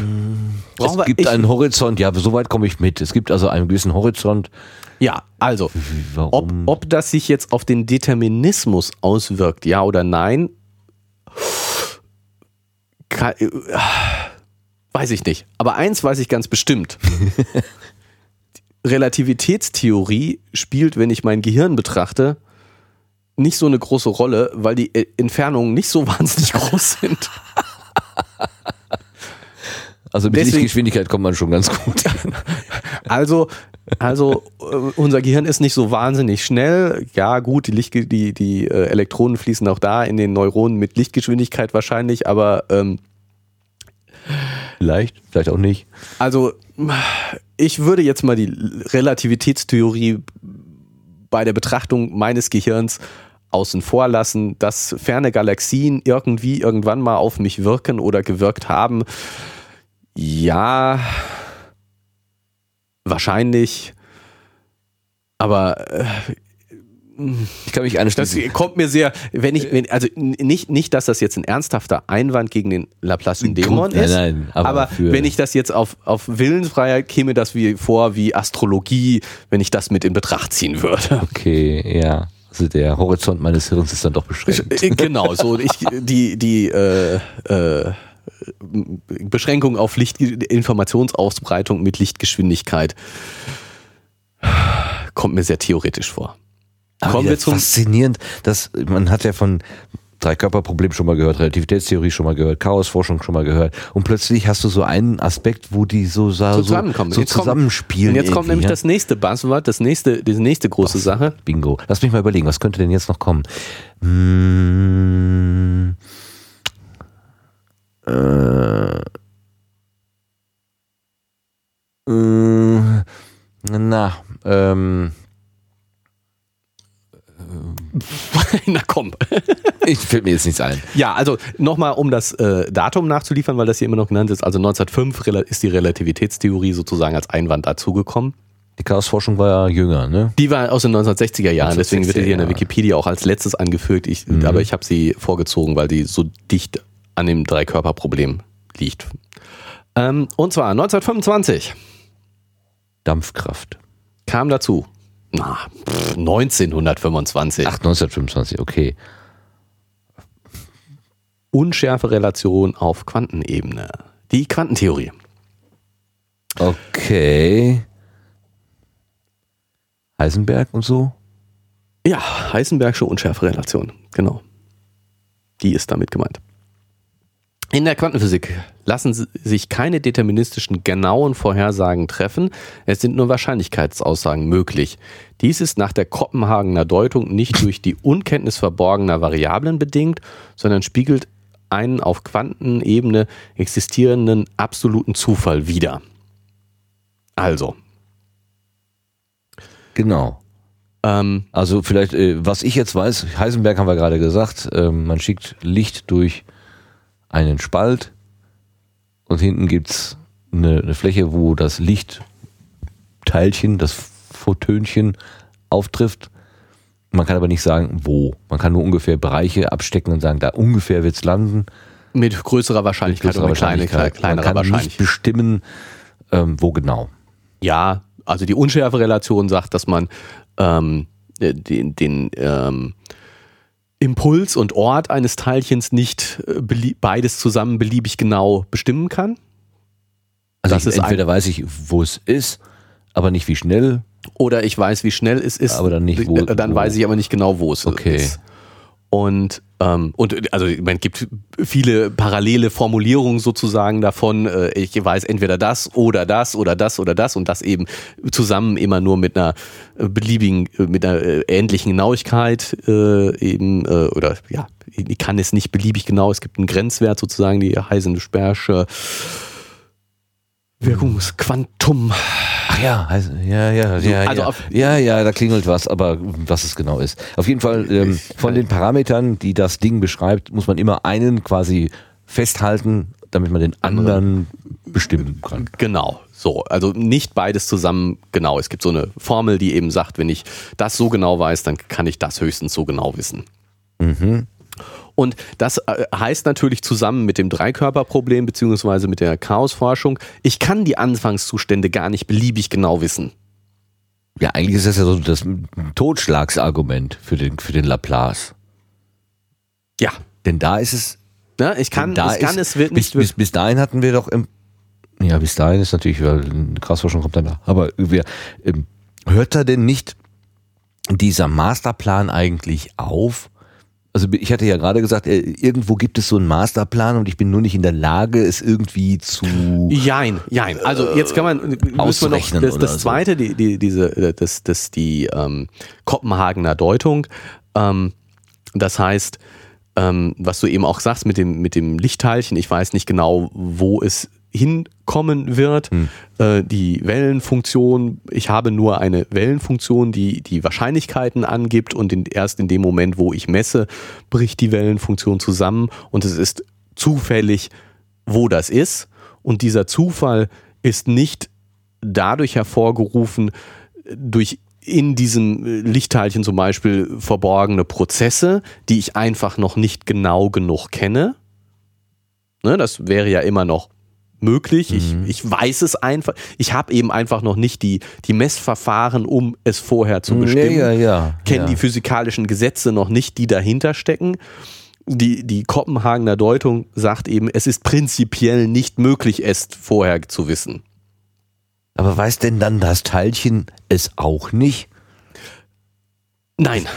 Also eigentlich würde man ja denken, so ein Teilchen ist insofern mit einem Adressaufkleber versehen, so nach dem Motto, flieg mal dahin, ja. bevor es losfliegt. Also es gibt Einwände gegen diese Kopenhagener Deutung, ähm, aber ähm, ich meine, dass es auch Bestätigungen, sozusagen experimentelle Bestätigungen dafür gibt, dass es prinzipiell nicht möglich ist. Aber ähm, äh, dünnes Eis, mhm. glauben wir mal der Kopenhagener Deutung, die, glaub, soweit ich weiß, im Moment noch von den meisten Physikern vertreten wird. Okay. Und ähm, dass es also prinzipiell, dass es da prinzipielle Unwissenheiten gibt, statt prinzipielle Zufallseffekte gibt. Okay, fass nochmal kurz zusammen. Im 16. Jahrhundert hat man angefangen, ein mechanistisches Weltbild sich auszudenken und wenn man das weiterdenkt, kommt man zu diesem Laplace-Dämon, Dämon, also zu der Theorie, dass man ja im Prinzip, wenn man alles weiß, wie die Dinge funktionieren und auch die Gesetzmäßigkeiten äh, niederschreiben kann, dass man dann alles vorherbestimmen kann. Und dem widerspricht aber ähm, einerseits das Dreikörperproblem, die Relativitätstheorie, die Quantentheorie und die Chaosforschung. Genau. Ja, kann man ja den Laplace'schen Dämon eigentlich gut wegpacken. Ja, genau. Ist ja dann auch, und wurde ja auch gesagt, mechanistisches Weltbild ist heute eigentlich nicht mehr so der State of the Art. Okay, verstehe.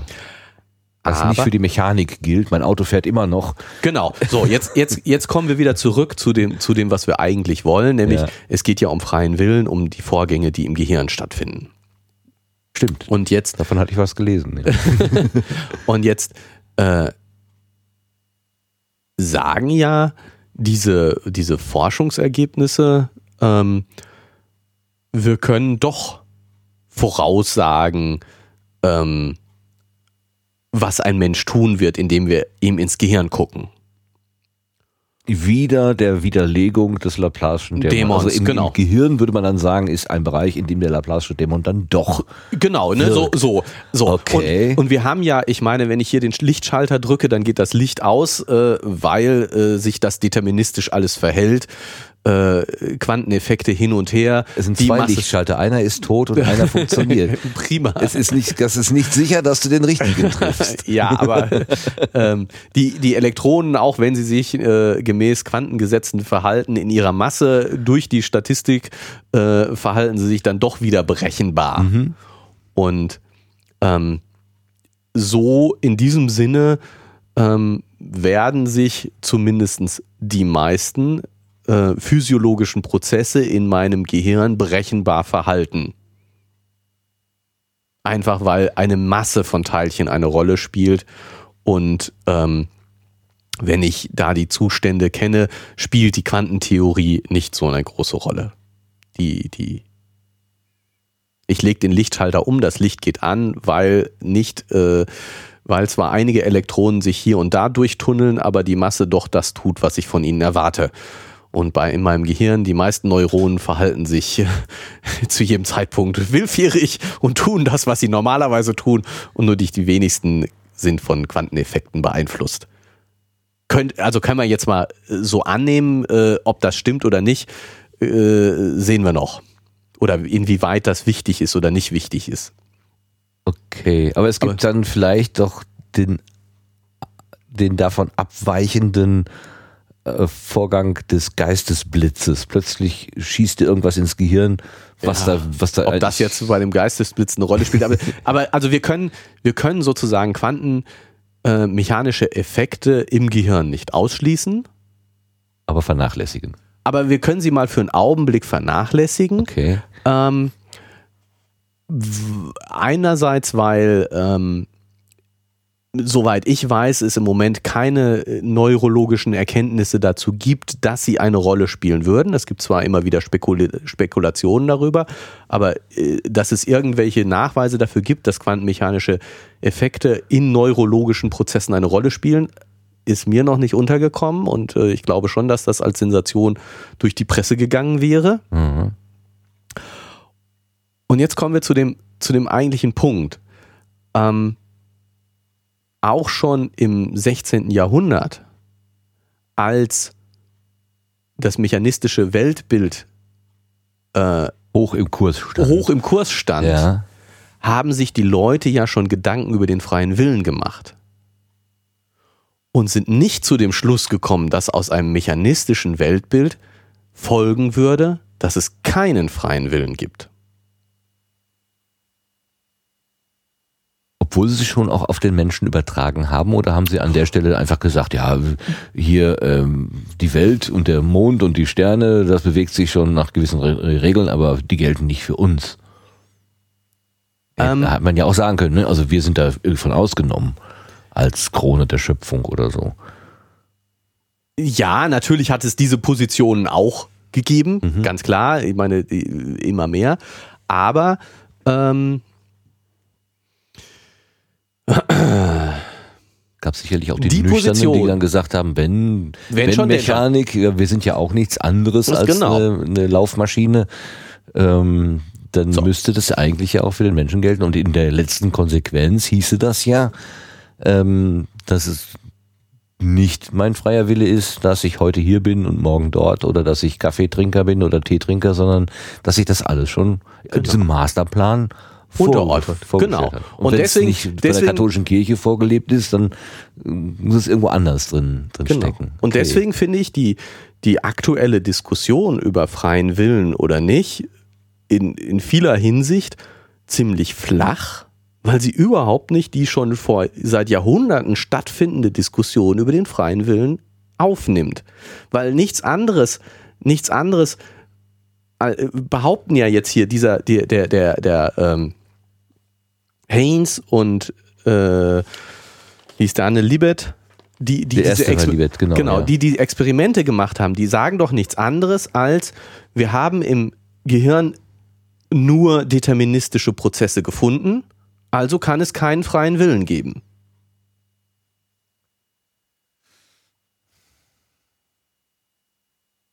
Und da kann ich nur sagen, ja, was habt ihr denn erwartet zu finden? Also, mal abgesehen von der Frage,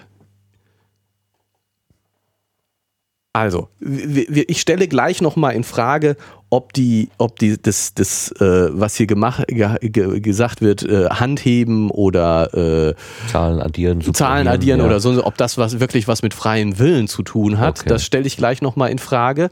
Aber wenn wir mal kurz annehmen, dass das freien Willen zeigen würde oder nicht. Ne, ich kann frei entscheiden, ob ich die rechte oder die linke Hand hebe was sie erwartet hätten, vermutlich ist doch, dass äh, zuerst eine Entscheidung kommt und dann im Hirn. Aber was soll, was soll das heißen, die Entscheidung kommt? Hallo, mein Gehirn entscheidet. Und das heißt, die Entscheidung ist ein Prozess. Da muss irgendetwas passieren in meinem Gehirn, damit die Entscheidung fällt. Ich meine, äh, was soll denn das heißen, ich entscheide oder mein Gehirn entscheidet oder irgendetwas entscheidet? Ähm, was habt ihr denn erwartet, dass passiert? Dass plötzlich alle Neuronen anfangen zu, zu wirbeln auf einen Schlag hin und in genau der gleichen Millisekunde habe ich die weiß ich, dass ich die Entscheidung gefällt habe. So, so eine so eine so eine äh, so ein Entscheidungsprozess, auch wenn es nur darum geht, spontan die Hand zu nehmen muss es im Gehirn ein Prozess sein, wenn das Gehirn deterministisch, einigermaßen deterministisch funktioniert, wovon ich ausgehe. Und das heißt, irgendein Neuron fängt mal an und sagt, hm, ich könnte ja mal. Und dann sagt ein zweites, ja, stimmt, eigentlich hast du recht. Und irgendwann wird daraus eine Lawine und diese Lawine ist die Entscheidung. Aber es ist doch klar, dass das ein Prozess ist und dass das. Äh, äh, was habt ihr denn erwartet, dass im Gehirn passiert, wenn ich spontan etwas entscheide? Ja, um, um die jetzt in Schutz zu nehmen, würde ich sagen, äh, die sprechen ja hier von Aktivitätsmustern oder so. Ja. Dass die äh, schon irgendwie äh, äh ein, ein, wie soll man das sagen, ein, ein Aufleuchten einer, eines Areals oder irgendwas beobachtet haben. Ja. Ähm, was dann der bewussten Entscheidung. Sie haben ja, Sie haben ja, die, die haben ja irgendwie unterschieden zwischen diesem Aufleuchten im Gehirn ja. und der bewussten Entscheidung. Wobei Sie, es wird mir jetzt nicht ganz klar, wie Sie denn eigentlich parallel dazu die, den, das Zustandekommen der bewussten Entscheidung gemessen haben. Da steht ja nur ja, da die, die, parallel geht, eine Uhr. Geht, genau, es geht darum, dass die Leute gesagt haben, zu dem Zeitpunkt habe ich mich entschieden. Die haben auf die Uhr geguckt und gesagt, in dieser Sekunde habe ich mich entschieden, das zu tun. Und dann haben sie festgestellt, dass im Gehirn schon vorher etwas ablief. Und da kann ich sagen, ja, wie soll ich mich denn entscheiden, wenn nicht vorher in meinem Gehirn was abläuft? Also ich verstehe nicht, was erwartet wurde. Kann ich nicht, das, natürlich muss das so sein folge dir, denn äh, letztendlich, wenn ich sage, ich habe mich entschieden, ist das ja das Ende eines, eines Prozesses. Prozesses. und der muss ja irgendwann vorher mal angefangen haben. Ja. angefangen haben. Natürlich Klar. hat der vorher angefangen. Wie soll es denn anders sein? Ich habe den Artikel leider nicht mehr gefunden. Aber das können die doch nicht außer Acht gelassen haben. Das muss doch eine andere Erklärung geben. Das ist doch so naheliegend. Ich verstehe ich versteh das nicht. Aber das, das ist genau das. Ich meine, es gibt noch, gibt noch andere Experimente, äh, die, die, die stärker auf Einschränkung von freiem Willen gehen, aber das ist jetzt erstmal das, was da passiert ist. Und ähm, es gibt einen, ich habe ihn jetzt leider nicht gefunden, ähm, einen kurzen, so ein, so ein, auch im Spektrum Wissenschaft Artikel zu ähm, visueller Wahrnehmung, der, äh, wo gezeigt wurde, äh, dass die Verarbeitung vi visueller äh, äh, Reize, also das, was ich sehe im Auge, im Gehirn relativ lange dauert. Und weil das so lange dauert, wird schon bei der, äh, das war der Aufhänger, äh, die, diese Erkenntnis, dass schon bei der Verarbeitung der visuellen ähm, Reize eine Vorausberechnung stattfindet, so dass ich, was ich wahrnehme, gar nicht das ist, was ich wirklich sehe, sondern eine Vorausberechnung ist, was ich wahrscheinlich in diesem Moment sehen werde, vorausberechnet aus dem, was ich vor 0,3 oder so Sekunden gesehen habe. Weil der Prozess des Wahrnehmens einfach so lange dauert. Und es war, ich weiß die, ich weiß jetzt nicht, ob diese 0,3 Sekunden richtig sind. Ja. Es war auf jeden Fall eine, eine sehr lange Zeit, sodass du gedacht hast, das ist echt lange. Wenn du dir überlegst, du kannst einen Ball fangen oder so, dafür war das eine sehr, sehr lange Zeit, Ja. die dieses Wahrnehmen an Ja, weil sich du ihn nicht fängst, in den, weil du äh, äh, du greifst nicht dahin, wo der Ball ist, sondern wo du ihn erwartest. Ja, nicht nur das, In nicht nur- Ableitung der. nicht nur das, ich greife Der- dahin, wo ich ihn erwarte, sondern aber auch, hier ist der Ball zu Zeitpunkt A. Also einen Meter von dir entfernt. So, Zeigst jetzt in die äh, ich, Luft. Ich, ich zeige jetzt in die Luft. Äh, Der flie wird jetzt gleich von äh, bei mir von links nach rechts vor, mir, äh, fliegen? vor Ja, mir vor herfliegen. herfliegen, gut. Und ich zeige jetzt hier links hin, da ist der Ball zum, Zeit, zum ersten Zeitpunkt. ja, Mein Auge, die Netzhaut nimmt ihn dort wahr. ja. Oder äh, ein Abbild auf der Netzhaut wird erzeugt Erregungsmuster. Das ist ja das, was passiert. Damit ich den Ball wirklich da wahrnehme, muss mein Gehirn arbeiten, arbeiten, arbeiten. Das dauert seine Zeit. Wenn ich den, die, dieser, dieser Prozess abgeschlossen ist, ist der Ball schon nicht mehr da, sondern er ist hier. 20 Zentimeter weiter Zantim äh, er ist rechts, schon, genau. er ist schon weiter Gewandert, ja. Mhm. geflogen. Das würde ja dazu führen, dass ich den Ball zu spät, dass ich zu spät die Hand heben würde, um ihn den Ball zu fangen, Mhm. weil ich ja immer hinterher gucke, weil die, ne, die, die Verarbeitung einfach zu lange dauert. Genau, ja. Und ähm, deswegen rechnet mein Gehirn schon direkt vorweg. Das heißt, ich nehme den Ball da, wo er tatsächlich ist, wahr, aus, vorausberechnet aus dem, was das Gehirn vor so und so viel Millisekunden, 100 Millisekunden wahrgenommen Arbeitet hat. Ja. Auf diesem Effekt beruhen zum Beispiel ähm, Zaubertricks. Ja, Du das kann ich mir nimmst- gut vorstellen. Du nimmst tatsächlich den Gegenstand, der gerade verschwindet, wirklich an einer anderen Stelle Ja. wahr, wo er niemals gewesen ist. Du nimmst ihn dort wahr, weil das Gehirn vorausberechnet und das muss es tun, weil die Rechenzeit der, der Wahrnehmung so lange dauert. ah, raffiniert. Ja, ja. Und das heißt, das heißt, alles, was da passiert, so schnell ist unser Gehirn nicht. Unser, uns kommt unser Gehirn so wahnsinnig schnell vor, weil es so massiv parallel ist und im Verhältnis zu Computern Dinge extrem schnell kann. Es gibt Dinge, die kommen, können Computer viel schneller als äh, ein Gehirn äh, einfache Berechnungen durchführen, aber in ganz vielen Dingen ist das Gehirn viel, viel leistungsfähiger als ein Computer, weil es so massiv parallel ist. Aber die sozusagen Einzelschrittgeschwindigkeit, die, der Taktzyklus, Mhm. das, was man bei in, in Gigahertz angibt bei einem äh, Computer, da ist das Gehirn relativ langsam. Du kannst jetzt nicht so einfach so einen Taktzyklus angehen. Ja, ja, aber passt nicht der, die Analogie. Aber die, die Berechnungszeit, wie zum Beispiel diese visuelle, ich habe ich hab den Artikel nicht mehr wiedergefunden, tut Ja, mir ja, leid, ja. und äh, ich habe die Zahlen nicht mehr im Kopf, aber ich weiß, dass ich mich damals gedacht habe, meine Güte, das ist verdammt lange dieser, dieser, dieser Gap, den, den das Ja. vorausnimmt. Weil wenn du weißt es selbst, die, die Latenzzeiten beim, beim, beim Audio-Recording, ne, wenn du jetzt hier Audioverarbeitung machst, das Monitorsignal. das wieder Monitorsignal. Genau. Ganz, ganz lange Zeit, es ist noch gar nicht so lange her, da war Digitaltechnik in, in Audioprozessierung nicht möglich, weil die Latenzzeit, zu, die Berechnungszeit für die Verarbeitung des Signals zu lange war und das dich super genervt hat und gestört hat, dass du alles immer später gehört hast, als es wirklich war. Ja. Und das, mit analoger Technik ist das eben nicht so. Hast du verzögerungsfrei, latenzfreies Monitoring. Und das ist noch gar nicht so lange, dass die, dass die Digitaltechnik so schnell geworden ist, dass es äh, äh, äh, live Überhaupt. äh, Prozessierung überhaupt möglich möglich, ist, ist, ja. sinnvoll wirklich möglich ist.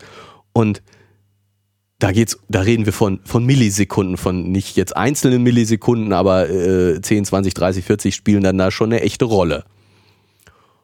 Ich hätte jetzt schon bei 100, aber, äh, aber gut, ich, ich bin mir Ja, nicht ganz sicher. Genau, ja auch brauchen wir gar nicht. Ich Brauchen wir gar nicht. Und, ich, und ich weiß, dass diese in, in, in Kenntnis dieser, dieser Größenordnung, wo das beim, beim Audio wirklich merklich ist, so eine Latenz, ähm, äh, habe ich bei dem Spektrumartikel gedacht, meine Güte, das ist aber ganz schön lange da. Mhm. Ich kann die Zahl nicht mehr sagen, aber ich sag mal im 100er Millisekundenbereich. Und das heißt, jetzt haben wir hier einen Prozess der Entscheidungsfindung, der Entstehung einer Entscheidung und mag sie noch so unwichtig sein wie ein Handheben. Ja. Da finde ich, es ist sowas von normal, dass dieser Prozess der Entscheidung an sich ein paar hundert Millisekunden dauert. So what? Wenn, der, wenn die Entscheidung bei mir im Bewusstsein ankommt und ich sage, jetzt habe ich mich entschieden, dann muss doch vorher was passiert sein. Wie soll denn die, wie soll denn die Entscheidung stattfinden, ohne dass vorher was Äh, passiert? oh, wie soll die Bewegung ohne Auftragsvergabe stattfinden. stattfinden? Ja. Genau, wie, ja, Ja, aber ja. Auch, auch wenn ich nur, wenn ich mir nur vorstelle, also wenn es, wenn es wirklich nur um das, jetzt habe ich mich entschieden. Das ist ja, ich brauche ja die Hand nicht dafür zu, zu, zu heben, um zu entscheiden, das zu sagen, jetzt habe ich mich entschieden. Ich gucke auf die Uhr und merke mir den Zeitpunkt, an dem ich mich entschieden habe. Aber es ist auch klar, dass dieses Ich habe mich entschieden etwas ist, was einfach Zeit dauert. Wie, also, äh, es kommt mir, ich kann mir nicht, was habt ihr denn erwartet zu, zu sehen? Oh, du gehst sehr souverän mit der Situation um. Ja, jetzt erschrecke ich mich nicht mehr. Du bist trainiert. Ähm, Die Frage ist berechtigt, muss ich sagen, finde ich. Und, und dass dieses, diese, dass sie eben sagen, vier Sekunden vorher gibt es schon Anhaltspunkte dafür, wie ich mich bei der Plus- und Minusaufgabe entscheiden werde. Also vier Sekunden finde ich jetzt tatsächlich extrem viel.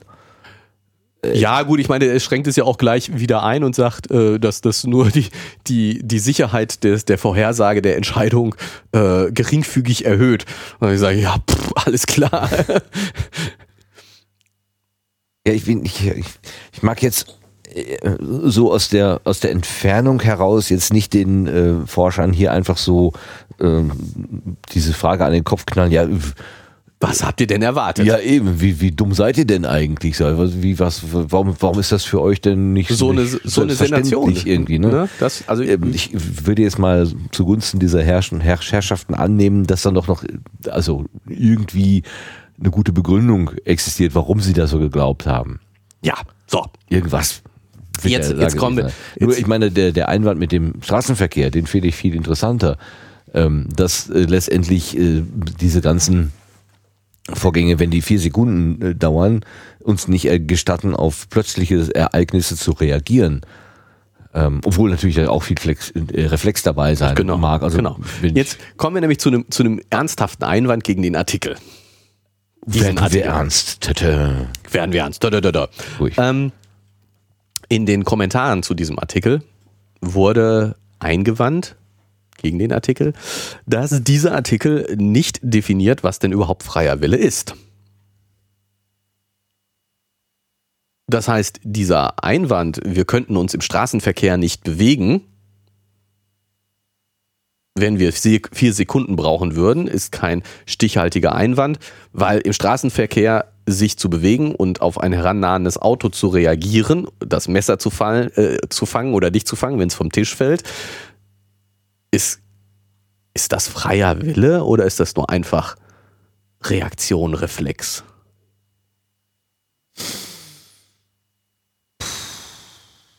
Also lass uns doch mal gucken, was denn freier Wille überhaupt ist. Ich überlege gerade, wenn ich irgendwo an eine Straße herantrete als Fußgänger, dieser Blick nach links, nach rechts, der ist so einge, Ist eingebrannt irgendwie. Ist doch nicht freier Wille, ne? Ist doch. das ist so ein, Mecha, so ein mechanistischer, ja, wie, dieses, wie er hier auch äh, dieses, dieses Klavierbeispiel Beispiel, beispielsweise. genau, das das hat Drücken die- von schwarzen und weißen weißen Tasten, äh, das ist so mechanisch ist, abgelegt. ist, ist, das, das ist doch nichts, was, was ich als freien Willen bezeichnen würde. Weil die Musiker, die wollen ja gar nicht mehr diesen einzelnen Tastendruck. Druck. Genau. Die wollen ja Nein, sogar so- noch eine Ebene darüber. Drüber. Das soll ja automatisch sein. Genau. Die wollen ja Musik machen und nicht nur die Mechanik da bedienen. Ja. Die haben den freien Willen auf einer ganz anderen, auf einer Metaebene, die eben sagen, richtig. ich will das besonders weich, besonders hart, besonders laut, besonders leise, besonders Genau. sonst wie spielen. Ausdruck Ausdruck. Genau. Ja gut, das wirkt natürlich dann wiederum auf den Anschlag und wie mache ich Ja, ja, klar, aber aber, Aber- gut, die Frage, was ist eigentlich freier Wille? was- also die Definition, wollen, sagst genau, du, ja, was, fehlt. Genau, was wollen wir unter freiem Willen verstehen? Zumindest mal eine Arbeitsdefinition. Ob die jetzt allgemeingültig ist, sei ja mal dahingestellt, aber wenigstens mal Genau, für den und ich finde den. Mhm. den Einwand gegen diesen Artikel berechtigt, richtig. Er definiert nicht, was, was, freier, was er unter freiem Willen was versteht. die jetzt im Konkreten darunter versteht. Ja, ja. Ne? Und, und insofern bleibt es so ein bisschen im Wagen, alles, was er sagt, dem würde ich zustimmen. Mhm. Aber wir haben ja unsere Wikipedia-Artikel, freier Wille. Yeah. Und da würde ich den zweiten Satz gerne zitieren. Im fachübergreifenden Sinne gehört zur Willensfreiheit die subjektiv empfundene menschliche Fertig Fähigkeit, Entschuldigung, Fähigkeit. Also ich fange nochmal von vorne an, weil der Satz so schön ist. In einem fachübergreifenden Sinne gehört zur Willensfreiheit die subjektiv empfundene menschliche Fähigkeit, bei verschiedenen Wahlmöglichkeiten eine bewusste Entscheidung treffen zu können. Also, ja, Tee oder Kaffee. Ja, ich möchte das tatsächlich, verschiedenen. weil es, weil es so wichtig ist, eigentlich so ein bisschen auch auf wichtige Entscheidungen beschränken. Weil ich meine, ob ich etwas in einem Spiel addiere oder subtrahiere, ob ich die rechte oder die linke Hand hebe, weil mich einer aufgefordert hat, das möglichst zufällig zu tun, hat nicht im eigentlichen Sinne mit meinem freien Willen zu tun. Ich will nicht sagen, dass diese, dass die Untersuchung dieser Prozesse nicht eine sinnvolle Sache ist und dass sie die Ergebnisse möglicherweise auf willentliche Entscheidungen übertragbar sind.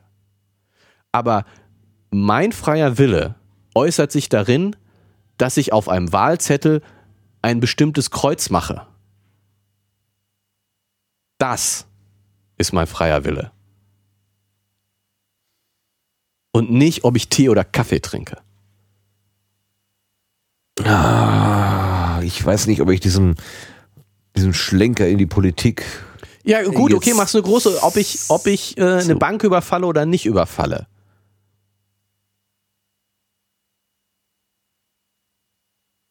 Das sind für mich wesentliche Beispiele für, frei, für das, was freien Willen ausmacht.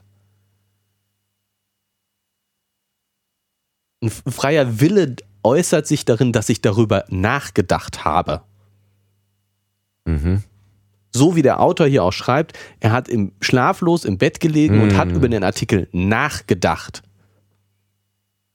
Ja, er hat ja auch die Freiheit, den Satz, den ersten Satz so zu formulieren und, Und- dann in einen zweiten übergehen zu lassen Genau. oder die, den zweiten Genau. zum ersten zu machen oder so. Er hat ja Alles. auch die Gestaltungsfreiheit. Genau. Natürlich. Ja, also.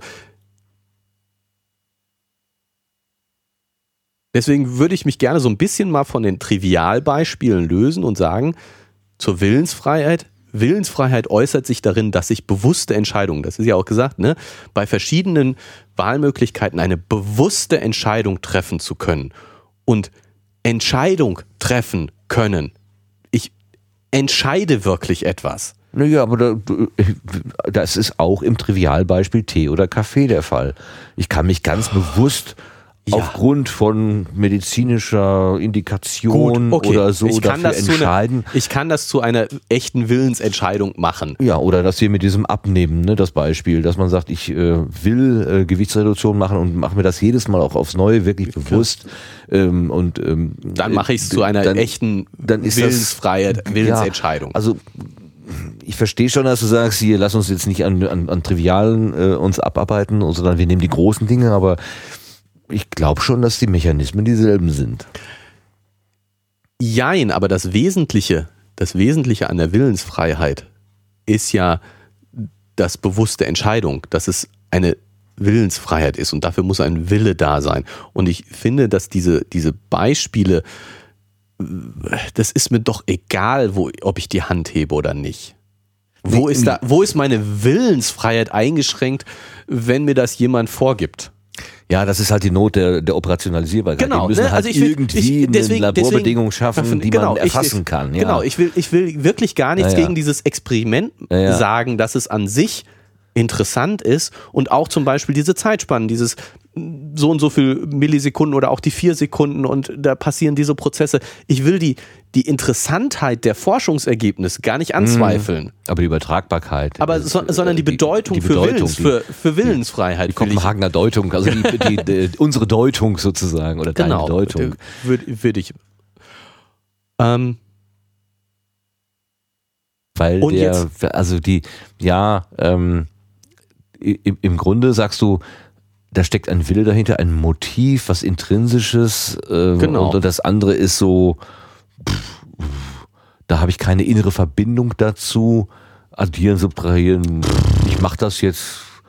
Der hat halt gesagt, äh, machen Sie mal irgendwie und dann. und das es ist mir eigentlich egal. Letztendlich folge ich ja nur einer Anweisung und Genau. bin so ein bisschen selber der Zufallsmechanismus. Genau. Ähm, So, und jetzt Ja, ja. Ähm, ich sehe schon, du willst. Ähm, genau, ich weiß nicht. Ähm, ich finde, wie gesagt, seit dem 16. Jahrhundert machen sich Leute Gedanken darüber. Mhm. Und ich finde den ähm, Wikipedia-Artikel zur Willensfreiheit unglaublich gut. Und ich würde jetzt gerne einfach mal die Hälfte daraus vorlesen, weil der so gut zusammenfasst, finde ich, was sich eben seit Jahrhunderten Leute dazu gedacht haben. Glaubst du, dass wir das dürfen? Also wir danken dem Verlag Spektrum der Wissenschaft, dass wir aus diesen Artikeln Ja, vorlesen ist das dürfen. nicht Creative Commons alles? Die Erlaubnis haben wir ja, äh, aber wir nennen ja auch die Quelle und es gibt einen eindeutigen Bezug. Ich der glaube, Text ist unter der Lizenz Creative Commons Attribute Share Alike verfügbar. Das heißt, Share, Like, äh, Teilen ist erlaubt und Quelle muss angegeben werden. Oder was heißt Like? Erklären Sie es mit Nutzung schon. Ich würde, hätte, äh, ehrlich gesagt, ich, bin ich fest davon ausgegangen, dass äh, äh, Share Alike heißt, ich darf das unverändert so übernehmen. Okay, wir, wir nehmen. Mit, mit Quellennennung und ja, wir behaupten nicht, dass wir das jetzt Nein, erfunden ganz haben. klar. Also, und ich sage ja wirklich, das ist eine Okay. wirklich toller, tolle Sache. Äh, äh, ich Dann dürfen wir das auch. bin, bin ja darüber gestolpert äh, in, in, in Recherche zu dem Artikel, weil ich meine, das Thema hat mich interessiert und wir machen den Podcast ja nur, damit ich mich äh, mit den Artikeln wirklich befasse. Damit du einen Grund dazu hast. Damit ich einen Ein Grund hast. Rhythmus und einen Grund. Und äh, äh, ich war, bin begeistert davon. Also, Mach das. Für den Begriff freier Wille oder Willensfreiheit gibt es keine allgemein anerkannte Definition. Umgangssprachlich versteht man etwas anderes unter dem freien Willen als im juristischen oder psychologischen Sprachgebrauch. In der Philosophie wird der Begriff nicht einheitlich definiert. Im fachübergreifenden Sinne gehört zur Willensfreiheit die subjektiv empfundene menschliche Fähigkeit, bei verschiedenen Wahlmöglichkeiten eine bewusste Entscheidung treffen zu können. Philosophische Positionen. Der Begriff von der Subjektstellung des Menschen und von dessen Autonomie oder auch dessen Moralität beruhen auf der Annahme von Entscheidungsfreiheit. Auch die politischen Ideen der Freiheit und der Demokratie setzen diese Annahme voraus. Doch bereits im griechischen Altertum, aber besonders seit Beginn der Aufklärung, sah sich die Vorstellung eines freien Willens zahlreichen Anzweiflungen ausgesetzt. Bedingte und unbedingte Willensfreiheit. Bedingte Willensfreiheit. Nach dem Konzept der bedingten Willensfreiheit ist ein Wille frei, wenn eine Person ihren Willen nach ihren persönlichen Motiven und Neigungen bildet und tun kann, was sie will. Handlungsfreiheit. Welcher der konkurrierenden Wünsche eines Menschen sich als Wille herausbildet, hängt von dieser Vorstellung, von seiner Persönlichkeit und von Umwelteinflüssen ab. Aufgrund der Komplexität der Umstände, die zur Willensbildung führen, sind die Ursachen einer Entscheidung nur teilweise einsehbar. Dennoch wird hier von Freiheit gesprochen, weil die getroffene Wahl den Neigungen und Motiven der Person entspricht und somit ihren eigenen Willen darstellt und nicht einen aufgezwungenen. Es bestehen allerdings Zweifel, ob der Ausdruck Freiheit hier angebracht ist, da die kausalen Ursachen einer Entscheidung für den Entscheider selbst nur zu einem Teil erkennbar seien. Schopenhauers Ausspruch, der Mensch könne tun, was er will, aber er könne nicht wollen, was er will, fasst diese Auffassung pointiert zusammen. Unbedingte Willensfreiheit. Nach dem Konzept der unbedingten Willensfreiheit besteht keine Beschränkung der Freiheit, gedacht werden könne eine solche Freiheit nur dann, wenn ein Wille durch nichts bedingt sei. Das Problem bei dieser Freiheit ist, dass der Wille, wenn er durch nichts bedingt sei, als zufällig und unmotiviert gelten müsse. Es unterliege dann also dem reinen Zufall, was sich zum Willen herausbilde. Er steht nicht mehr im Einklang mit der Natur und den Neigungen der handelnden Person. Er sei von ihr losgelöst und ihr auch nicht mehr zurechenbar. Das war's? Nein, das, das war der Einführung. Ah, okay. Vereinbarkeit von Determinismus und Willensfreiheit. Okay. Ich höre ganz andächtig zu. Determinismus. Dem Konzept des Determinismus liegt die Annahme zugrunde, dass alle Ereignisse, die geschehen, sowohl kausale Folgen aus vorangegangenen Ereignissen seien, als auch von diesen eindeutig bestimmt würden. Haben wir ja gerade schon lange durchgekaut. Mhm. Kommen wir zum Kompatibilismus. Die Position, dass der Determinismus mit dem freien Willen verträglich sei, bezeichnet man als Kompatibilismus. Kompatibilisten wie Thomas Hobbes, 16. Jahrhundert oder 17. Ich habe es nachgeguckt. Ich wollte es nur. Äh, ich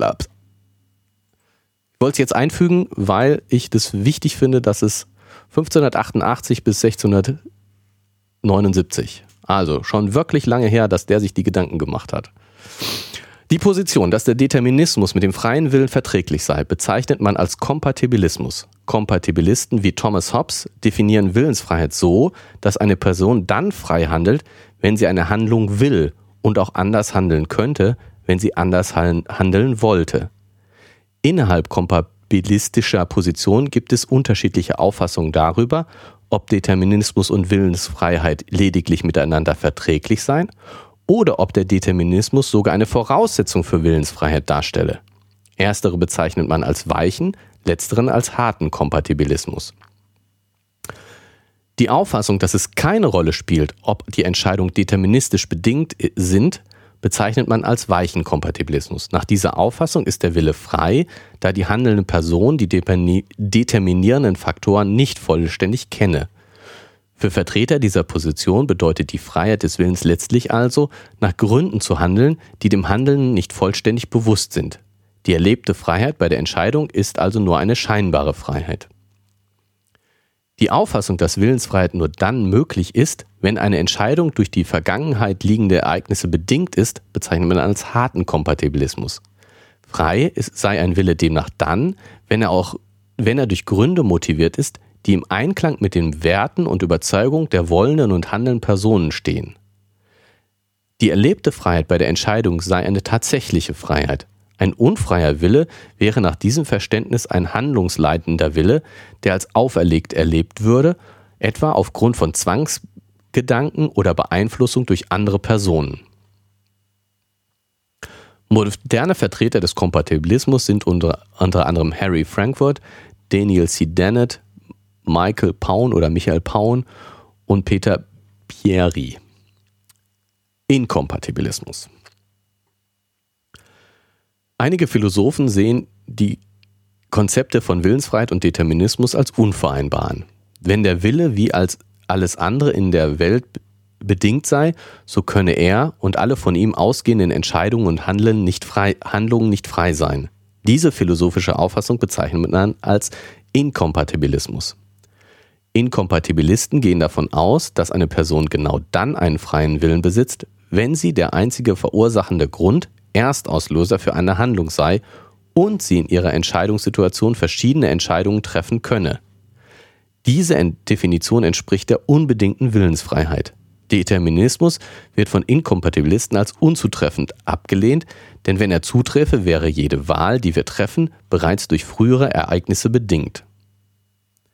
Vertreter des harten Determinismus, wie Baron de Holbach oder Dirk Perebohm, gehören zu den Inkompatibilisten.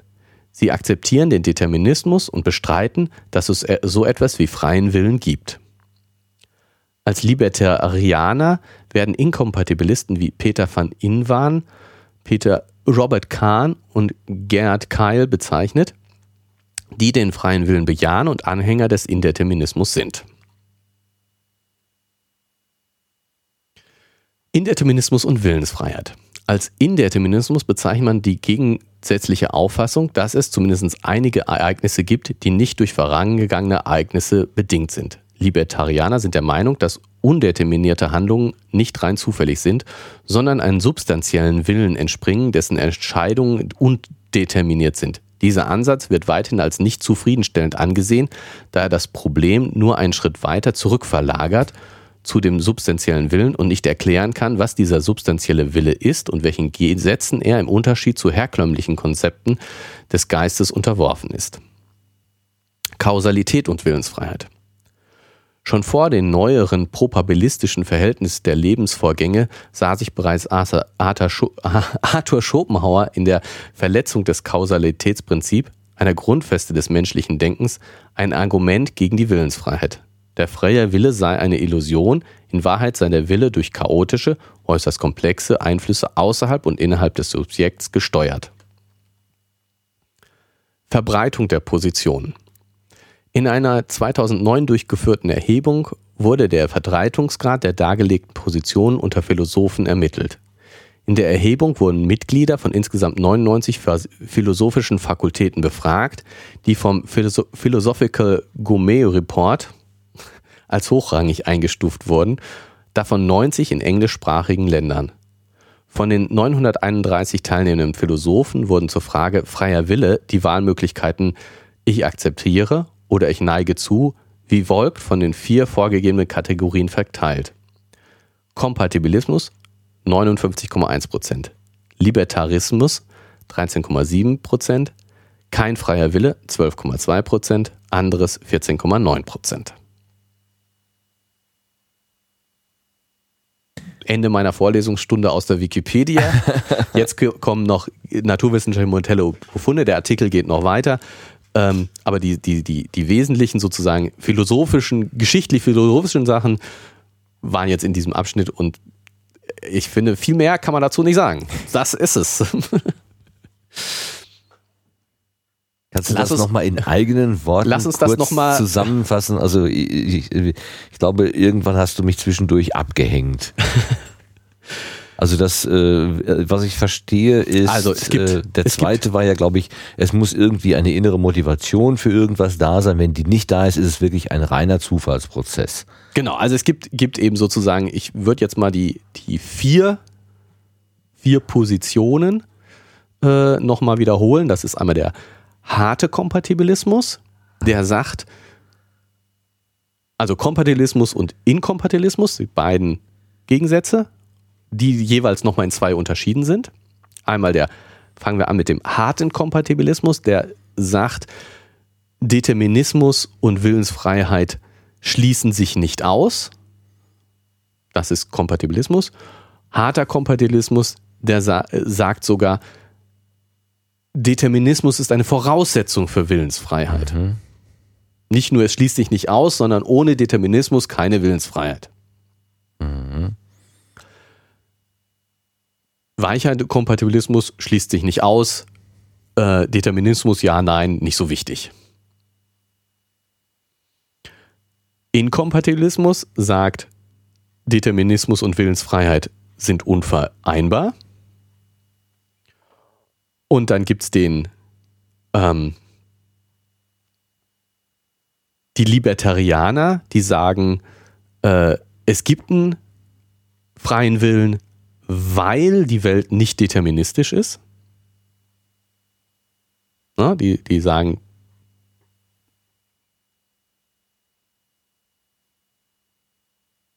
Also die, der, die einzige Basis, auf der eine Entscheidung stattfinden kann, ist der freie Wille, weil es gibt keinen Masterplan.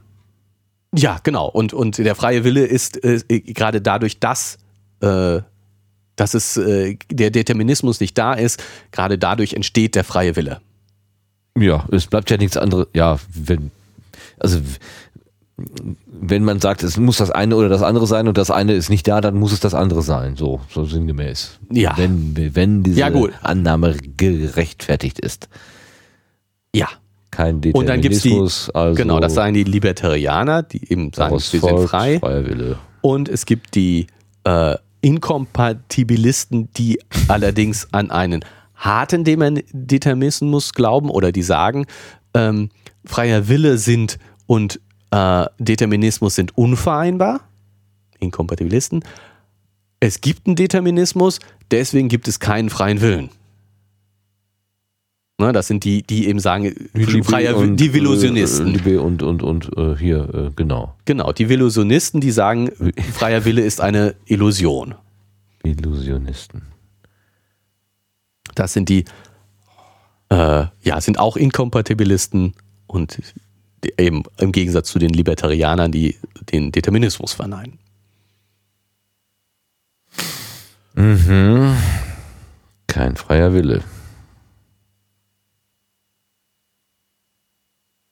Tja, Und bringt uns das denn in irgendeiner Weise weiter? Gut, wir wissen, es gibt gewisse Schulen und Denkrichtungen. Man muss die sich nicht ausdenken, sondern man kann sich im Prinzip auch einer anschließen. genau, genau. Also man, man kann sich jetzt erstmal an denen abarbeiten, Ja. anstatt einfach so zu sagen, äh, Aber mal bei Null an. äh, genau. haben sich schon schlaue Leute Gedanken gemacht. haben sich schon schlaue Leute Gedanken zugemacht und, äh, und ich finde gerade ähm, dieser, der harte Inkompatibilismus, das ist, äh, ich sag jetzt mal meine Position. Die Unvereinbarkeit von Determinismus und Willensfreiheit. Nein, die Voraussetzung. Ich sage Hab ich's falsch Determinismus, der harte Kompatibilismus. Entschuldigung, ich habe es gerade falsch gesagt. Okay. Der harte Kompatibilismus. Okay. Der harte Kompatibilismus. Determinismus ja, ist Voraussetzung für den freien Willen. Okay. Genau, das ist, sage ich, das ist meine Position. Und ähm, die finde ich in diesen Artikeln immer so wenig wieder. Und die haben schon Leute viel früher gedacht, bevor man sich überhaupt über Quantentheorie und solche schwierigen Sachen äh, äh, Gedanken gemacht haben.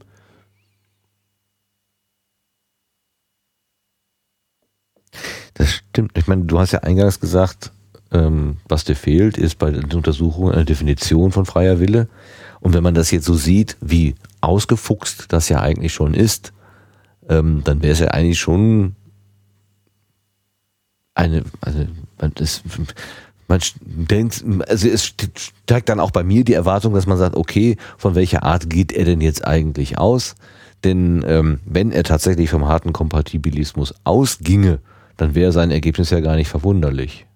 Ja. Ja gut, ich meine, die, die, dieser harte der ist ja keine Definition von freiem Willen. Also die Definition von freiem Willen, wenn man verschiedene Definitionen von freiem Willen wählt, kommt man zu verschiedenen von diesen Konzepten. Das heißt ja noch lange nicht, äh, dass, dass äh, Dass es eine Beschreibung ist. genau, es ist ja mehr, keine mehr Beschreibung. so ein Denk, genau, Denkschule, sondern, Denkmodell oder Genau, so. sondern es ist, es Okay. ist jetzt die, die Frage, ähm, also ich, ich finde diese Definition, die hier genannt wird in, in der Wikipedia, im fachübergreifenden Sinne gehört zur Willensfreiheit die subjektiv empfundene menschliche Fähigkeit, bei verschiedenen Wahlmöglichkeiten eine bewusste Entscheidung treffen zu können. Das finde ich eine so gute Definition und ich, ich äh, wüsste gar nicht, was an der auszusetzen ist. so, ne, so, die beschreibt das sehr, sehr genau. Also ähm, da kann man sich sehr dran abarbeiten. Ja, aber die anderen sind ja dann nur noch eine Konkretisierung davon. Ich finde das zum Beispiel ganz interessant, dass da, ähm, äh, weil diese, das bei den Lib Lib Libertarianern Libertarianer, meine ich. Liber, Libar, ja gut, ich habe das Aber- phonetisch, dass die dann sagen, ähm, oder wann, nee, warte mal, wer sagte? Libertarianer, doch viele A's, aber Libertarianer. Li, lieber, lieber, frei. Ähm, das, Natürlich. die sagen, es muss ein, ähm, ein Wille da. Waren die das mit dem Willen? Sonst bringe ich das gerade durcheinander. Sonst ist es wirklich nur ein Münzwurf. Ja, Äh, Also ja genau. Ein, ein also ich meine, Zufallsereignis. Also genau, Wenn ich nicht also- durch irgendwas vom Inneren her getrieben bin, dann ist es wirklich komplett Zufall. die, also die, die den freien Willen bejahen und Anhänger des Indeterminismus sind. Die sagen eben, das ist nicht deterministisch, aber es gibt einen freien Willen. Hm. Und das ist, das ist eine Position, die ich, die ich äh, jetzt sozusagen so gar nicht verstehen kann, weil ähm, ich entweder von einem ähm, den naturwissenschaftlichen wesensfremden, den Naturwissenschaften wesensfremden zusätzlichen Element ausgehen muss, Den Masterplan? dem Masterplan, der nicht naturwissenschaftlich ist, Genau. Dem göttlichen Funken, dem Lebensfunken äh, oder wie auch immer. Im Sinn des Lebens. Ja, Oder, immer, ja. oder ich gehe von diesem unbedingten Willensfreiheit aus. Das heißt, der Zufall ist es, der es macht. Aber das kann ich nicht als meinen freien Willen sehen, weil er steht nicht mehr im Einklang mit der Natur und den Neigungen der handelnden Person. Dieser, dieser freie Wille hat überhaupt nichts mehr mit mir zu tun. Zufall hat nichts mit mir zu tun. Ja, ja, verstehe. Ja, ja. Dann ist es, dann ist der Wort, das Wort Wille äh, Genau, äh, wo, an der Stelle. Ist, ist, ja, ne, es ist frei, aber Wille, nee. Genau. Und, und das, was, was, was Herr Schopenhauer sagt hier, ähm, wo hatten wir es noch gerade? Der Mensch könne tun, was er will, aber er könne nicht wollen, was er will.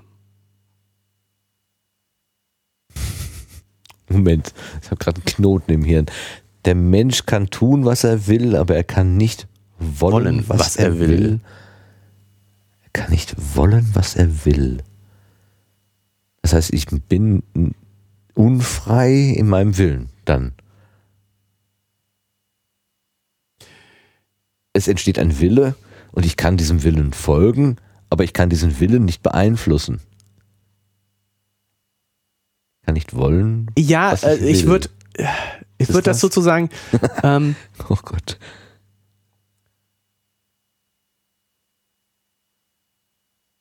ich kann meine Überzeugungen nicht frei wählen. Ich habe sie.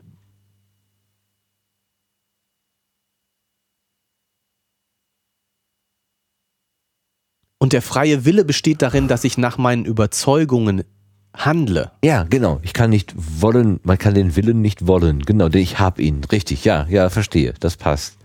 Und Und Willensfreiheit besteht darin, dass ich nach meinen Überzeugungen handle und nicht, dass ich irgendetwas zufällig tue und irgendwelche komischen Sachen mache.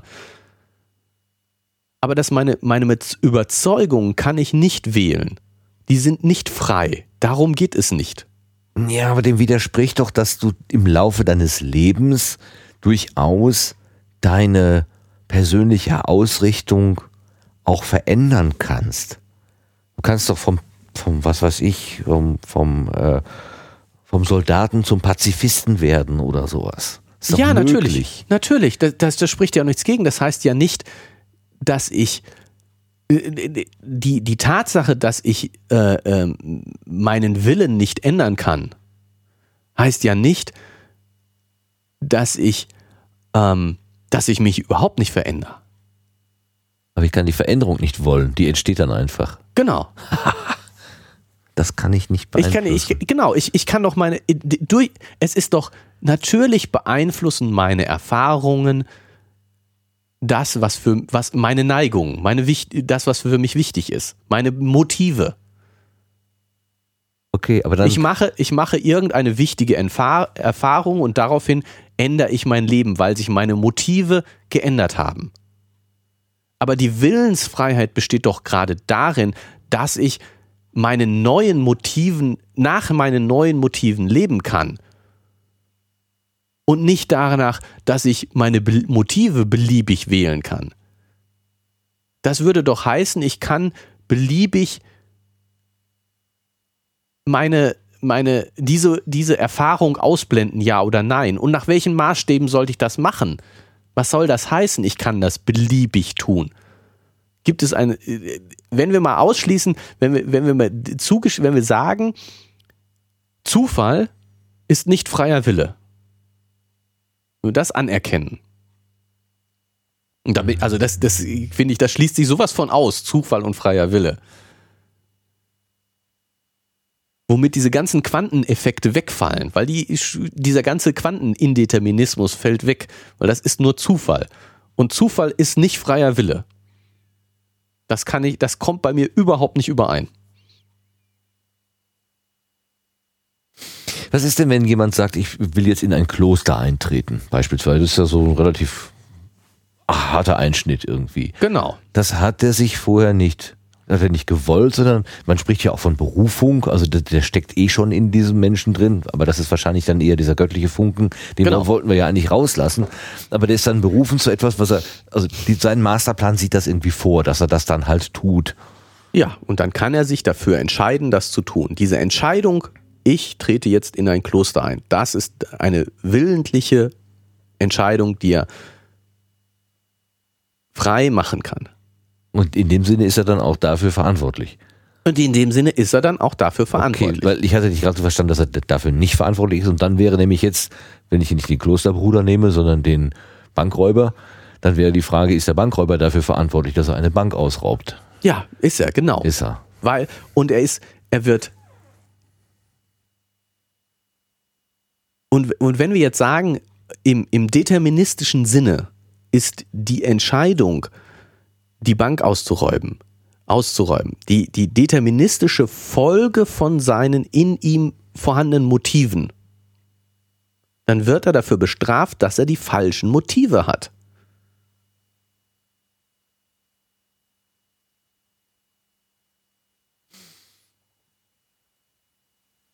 Hm, das, glaube ich, ist juristisch nicht zu halten. Du wirst für Taten bestraft. Ja, klar. Für, äh, ich meine, nicht die, für die, Motive. Nee, also. nee, nee, ja, ja. Also es, die, die Frage ist ja, wie sind, wie sind äh, Determinismus und Willensfreiheit beziehungsweise Verantwortung, weil, weil das aus der Willensfreiheit folgt die Verantwortung. Ja, das sofort. ist ja das, was er jetzt am Schluss dann dieses Artikels ja auch nochmal sagt, wie, wie wichtig das eigentlich dann auch, auch ist, ist in der gesellschaftlichen Deutung. Genau, genau. Also die Verantwortung. Ähm, ich habe die Verantwortung dafür, wie ich mich entscheide. Auch wenn meine Entscheidung determiniert ist.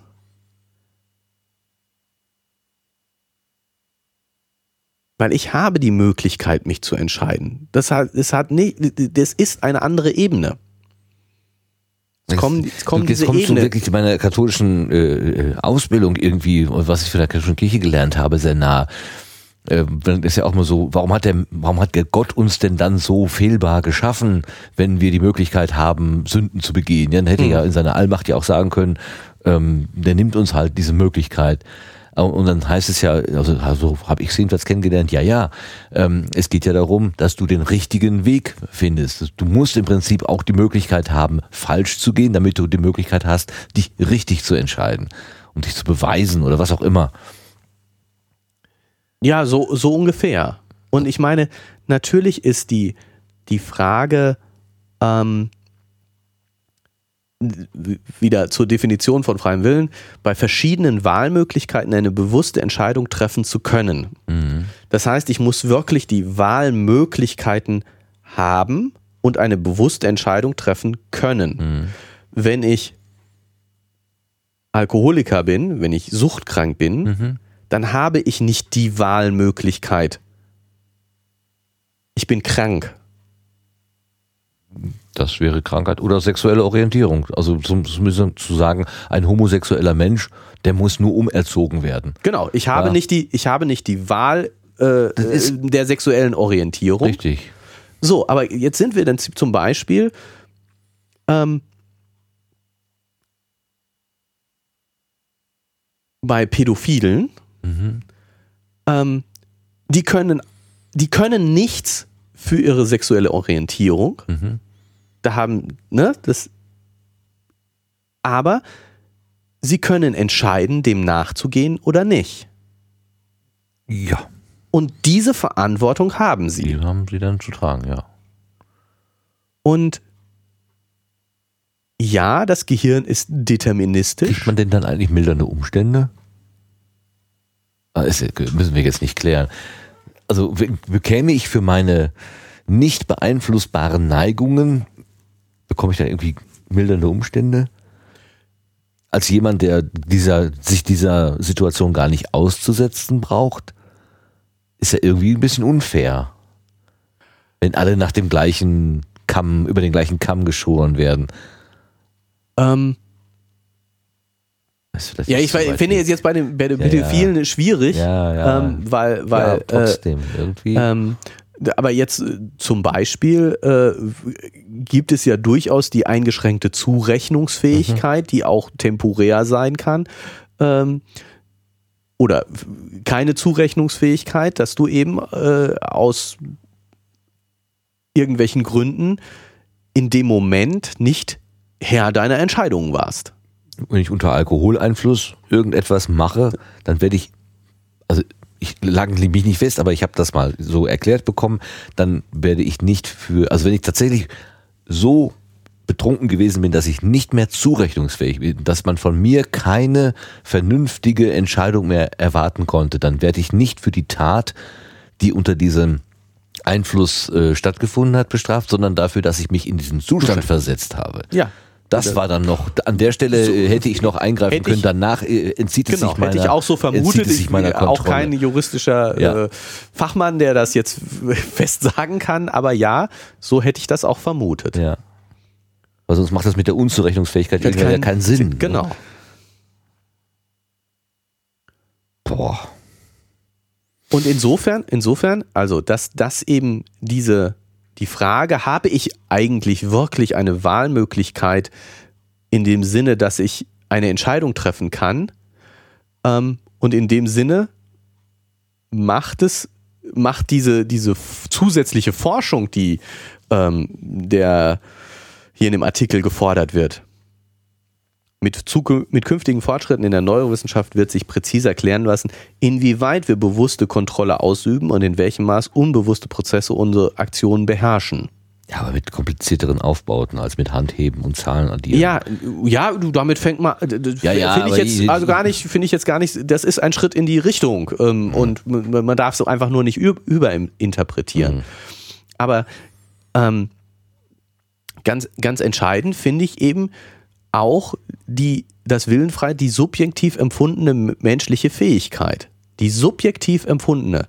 Ich bin nicht von Dämonen getrieben, die mich zwingen, irgendetwas zu tun. Verminderte Zurechnungsfähigkeit. Mhm. Sondern ich habe die Möglichkeit zu entscheiden. Oder bei einem Bankraub, ich hätte sie gehabt, ich hätte mal ordentlich nachdenken sollen. Auch das kann man mir vorwerfen, einfach nicht nachgedacht zu haben. Aber ich habe die Wahlmöglichkeit, die subjektiv empfundene Wahlmöglichkeit gehabt. Ich hätte sie gehabt. Aber es geht um die subjektiv empfundene Wahlmöglichkeit. So, wie, wie ist diese subjektiv empfundene Wahlmöglichkeit vereinbar mit dem Determinismus? Ich sag schon, der Determinismus ist eine Voraussetzung für die Willensfreiheit.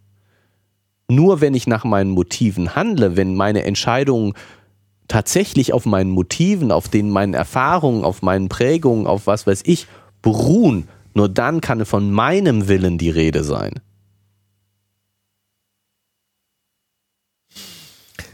Es hört sich erst unlogisch an und dann wird es plötzlich logisch. Also das, äh, ich, ich komme da gerade nicht so richtig auf die Spur. Ich wollte gerne mal zu der Eingangsfrage zurückkehren, die du mir gestellt hast, ob ich denn heute Abend freiwillig hier sitze. Ja.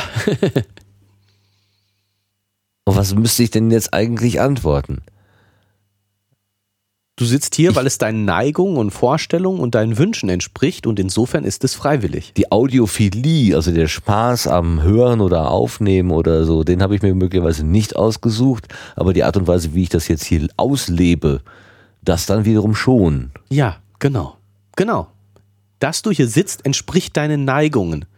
Du machst das, weil du es willst. Sonst wäre ich im Fitnessstudio. Haha. So, genau.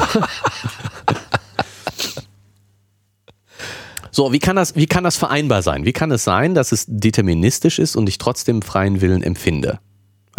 Ich finde es ganz wesentlich, dass dieses Empfinden dazu gehört. Mhm. Und die, die Villusionisten, die, die sagen ja, ich finde das schön begrifflich. Ja, das ist schön. Bisschen schwer auszusprechen, aber, aber, sehr schön. Genau.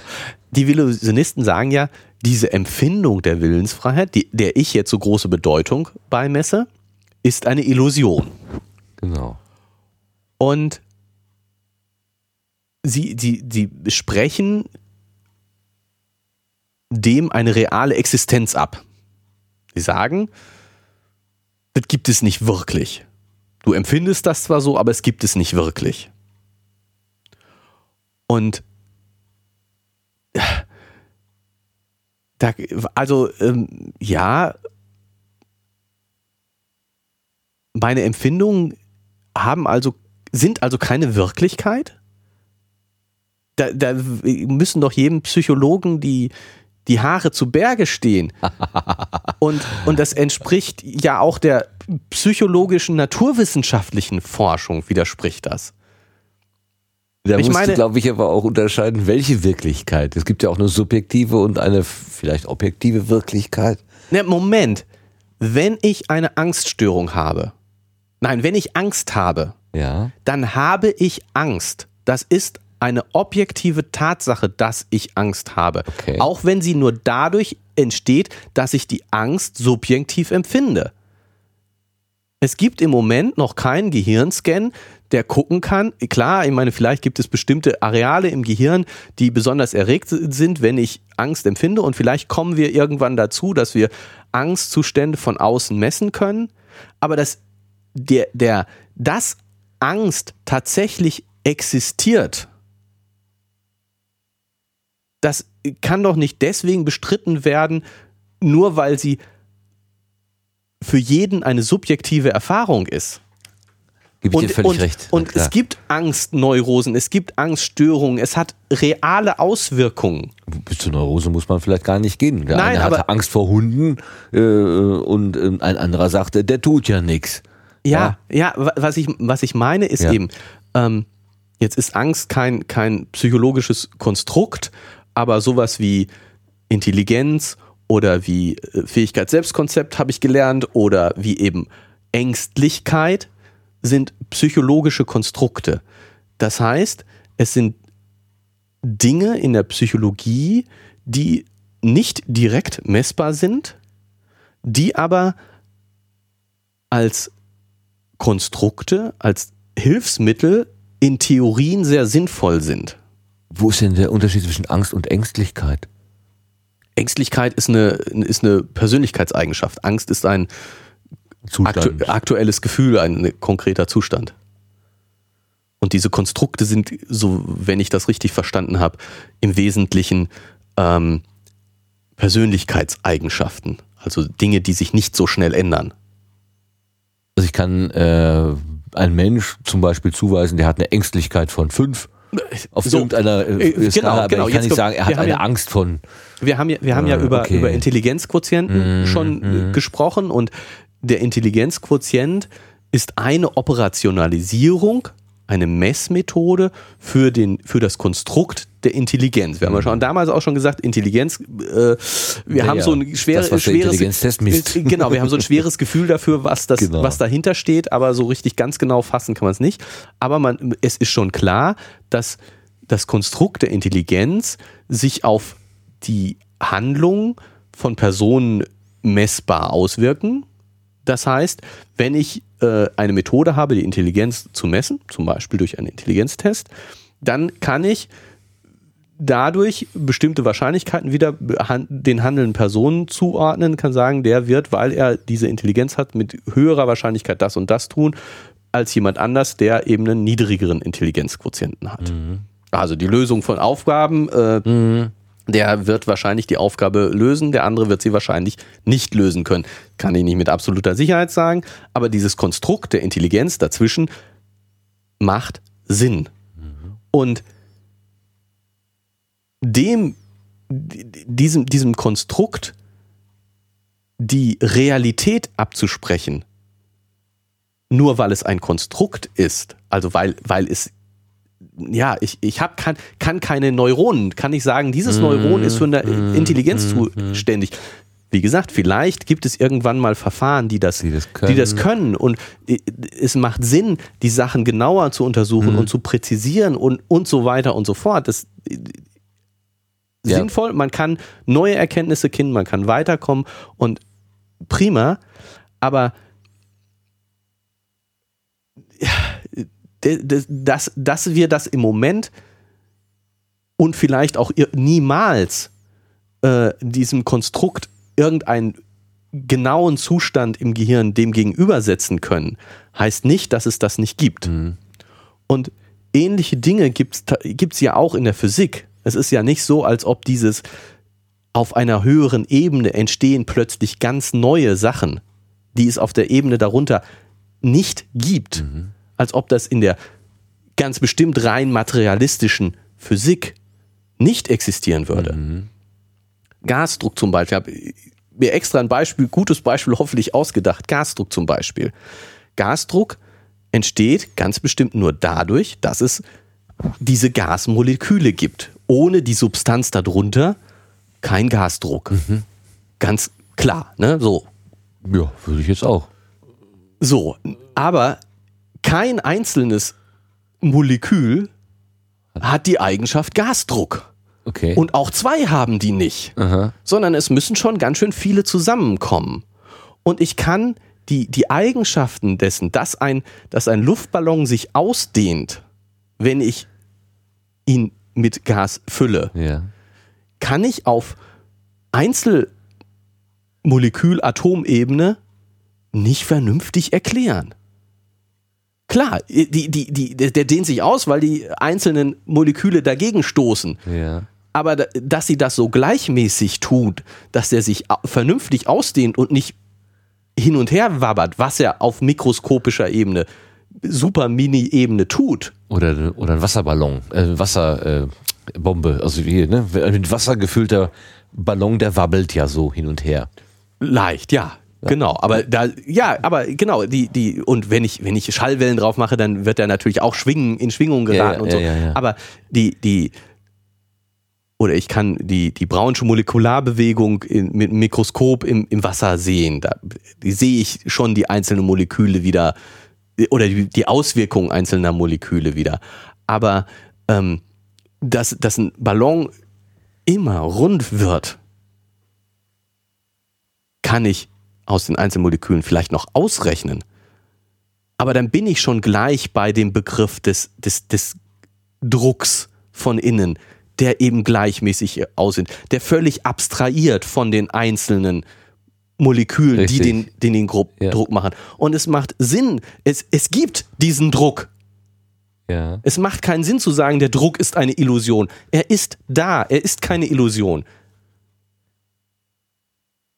Und obwohl da drin alles deterministisch ist und die Moleküle aneinander stoßen, verhält sich der Druck plötzlich ganz anders. Klar, er steht nicht wirklich im fundamentalen Gegensatz zu dem, was un auf unterer Ebene stattfindet. Das ist ja auch damit, mein freier Wille entspricht, macht, ist dann genau ein freier Wille, wenn er die, die, meine Motive berücksichtigt, wenn er deterministisch ist. Es hat was miteinander zu tun. Mhm. Aber in, auf einer neuen Ebene entsteht etwas, was wirklich neu ist, was eine eigene Entität hat und was, den, was eigenen Gesetzen genügt, die auf den Gesetzen darunter beruhen, mhm. aber eigene, ja, eigene Gesetzmäßigkeiten sind. Ich verstehe, glaube ich, schon langsam, worauf du hinaus möchtest oder was du, was du sagen willst, ja. Aber sitze ich denn jetzt hier aus freiem Willen? Ja, natürlich. ich habe dich nicht gezwungen, es hat dich niemand anders gezwungen. Ich glaube nicht, dass du irgendwelchen Krankheiten äh, anheimfällst, äh, die dich zwingen. Aber ganz wichtig ist dein subjektives Empfinden. Bist du aus freien Stücken hier, ja oder nein? Nur du kannst das beantworten. Und wir können gucken, ob du das in geistiger Gesundheit beantwortest, diese Frage. Ich würde schon sagen, ja, denn ich bin ja auch in der Lage, selbst wenn man einen Termin vor Wochen vereinbart hat, zum Telefonhörer zu greifen und zu sagen, es geht heute nicht. Oder es geht nie mehr. Ich bin ja nicht dadurch festgelegt, dass ich einmal eine Entscheidung getroffen habe, die lässt sich ja auch revidieren, abändern. Du willst also nicht mehr mit mir. Doch, ich will noch mit dir. Ich bin ja getrieben. ah, nicht mehr freier Wille. Ja, insofern. Boah, da steckt ja, da steckt ja richtig, richtig, richtig, richtig viel drin. Wahnsinn. Ja. Wollen oder ich müssen. Auch. Ja, genau. Ja, ich glaube, weiter kommen wir heute nicht. Nee, das war jetzt, also ich habe jetzt auch meinen Bogen rund, also das war der Punkt, wo ich hin wollte. Und du hast das Feuerwerk zu, mit dem Gasballon zu, abgeschossen. Zu, de, zu, dem, zu, den, zu der Analogie mit der Physik, die ja. eben auch diese verschiedenen Ebenen hat. Und es gibt bestimmt noch bessere Beispiele. Äh, Temperatur ist sowas, was äh, eben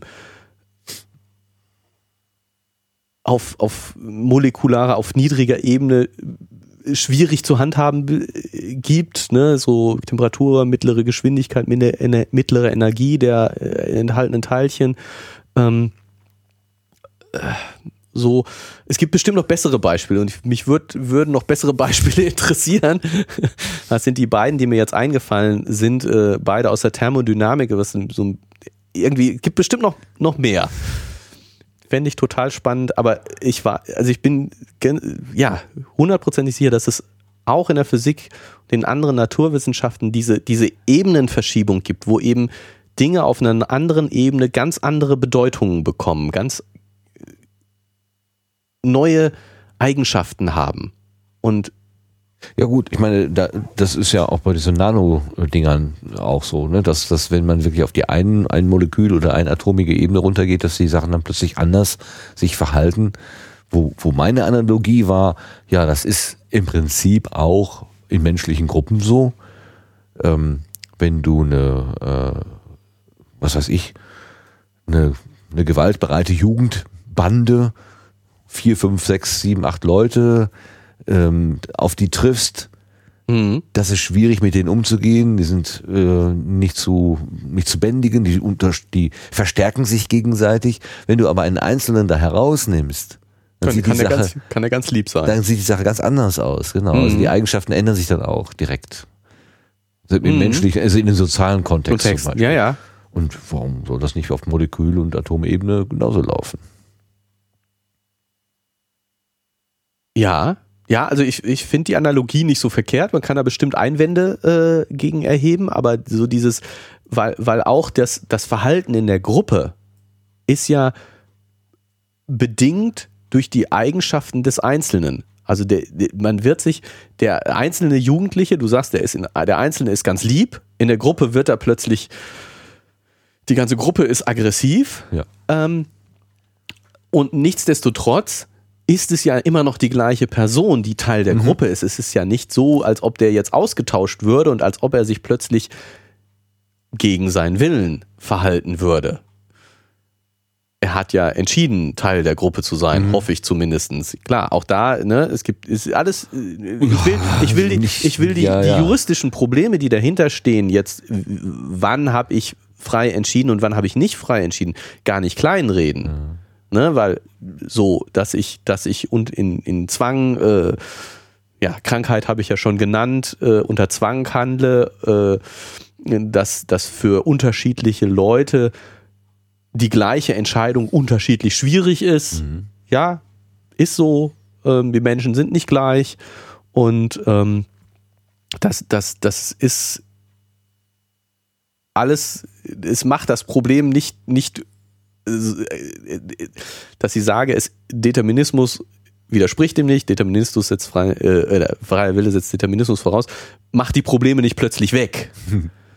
Aber diese, dieses, äh, wir haben keine Willensfreiheit, also haben wir jetzt ein Problem, juristisches Problem? Nee, also wir haben Willensfreiheit und wir haben äh, die, äh, immer noch die gleichen juristischen Probleme wie vorher auch. Ja, warten wir auf weitere Forschung. Vielleicht ähm, werden wir dann eines Besseren nochmal belehrt, aber bisher sieht es halt genau so aus. Ja, und naja, ich bin wieder bei diesem Aktualitäts- Wahnsinn, gegen den ich mich ausspreche. Seit dem 16. Jahrhundert machen sich die Leute Gedanken darüber und das ist auch gut und richtig so und man kann da immer auch noch weiter und im Detail sicherlich sich noch tiefgehende Gedanken drüber machen. Ja, Aber man sollte, wenn man sich heute darüber Gedanken macht, durchaus das auch mit berücksichtigen, was die Leute sich schon vor 100 Jahren gedacht haben oder 200 oder 300. Man sollte sich nicht einbilden, dass man das Rad komplett neu, neu erfindet. erfindet ne? Genau. Dass man jetzt, weil man hat, macht ein neurophysiologisches Experiment und äh, hat jetzt den Stein der Weisen gefunden. Nee, also da muss man erstmal noch einen Schritt zurücktreten. hm, Bescheidenheit. Du lehrst Bescheidenheit. ähm, äh, okay. Bin gerade sehr unbescheiden aufgetreten, befürchte ich. Insofern. Das könnte man auch so nennen, ja, vielleicht. Wer weiß. Ähm, ähm, Fühle ich mich jetzt gerade ertappt. Nein, nein, nein, nein. Das war ein sehr schöner Vortrag, den du da gehalten hast. Ja, dann kommen wir zum Ende, denke ja, ich. Ne? Wir, wir, haben das genau. mit dem, äh, wir, wir, haben jetzt den Willen, zum Ende zu kommen. ja. Ähm, ja, lass uns das mal machen und äh, Tschüss sagen und vielen Dank für diesen schönen Artikel, den du rausgesucht hast. Vielen Dank für deine Vorbereitung.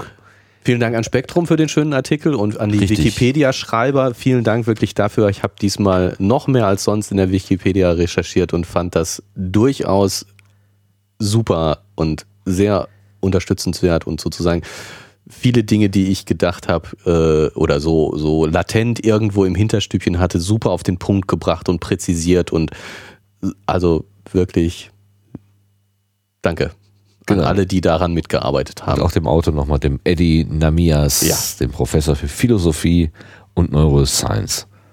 Ja, das ist ja auch eine schöne Kombination. Ja, genau. Das ist aber, aber das genau trifft es genau eigentlich. Ja. Gut, dann werde ich mal hier versuchen, das klappt schon mal nicht, wie immer, ähm, bisschen Musik zu machen und wir sagen dann Tschüss, bis, bis zum nächsten Mal. mal.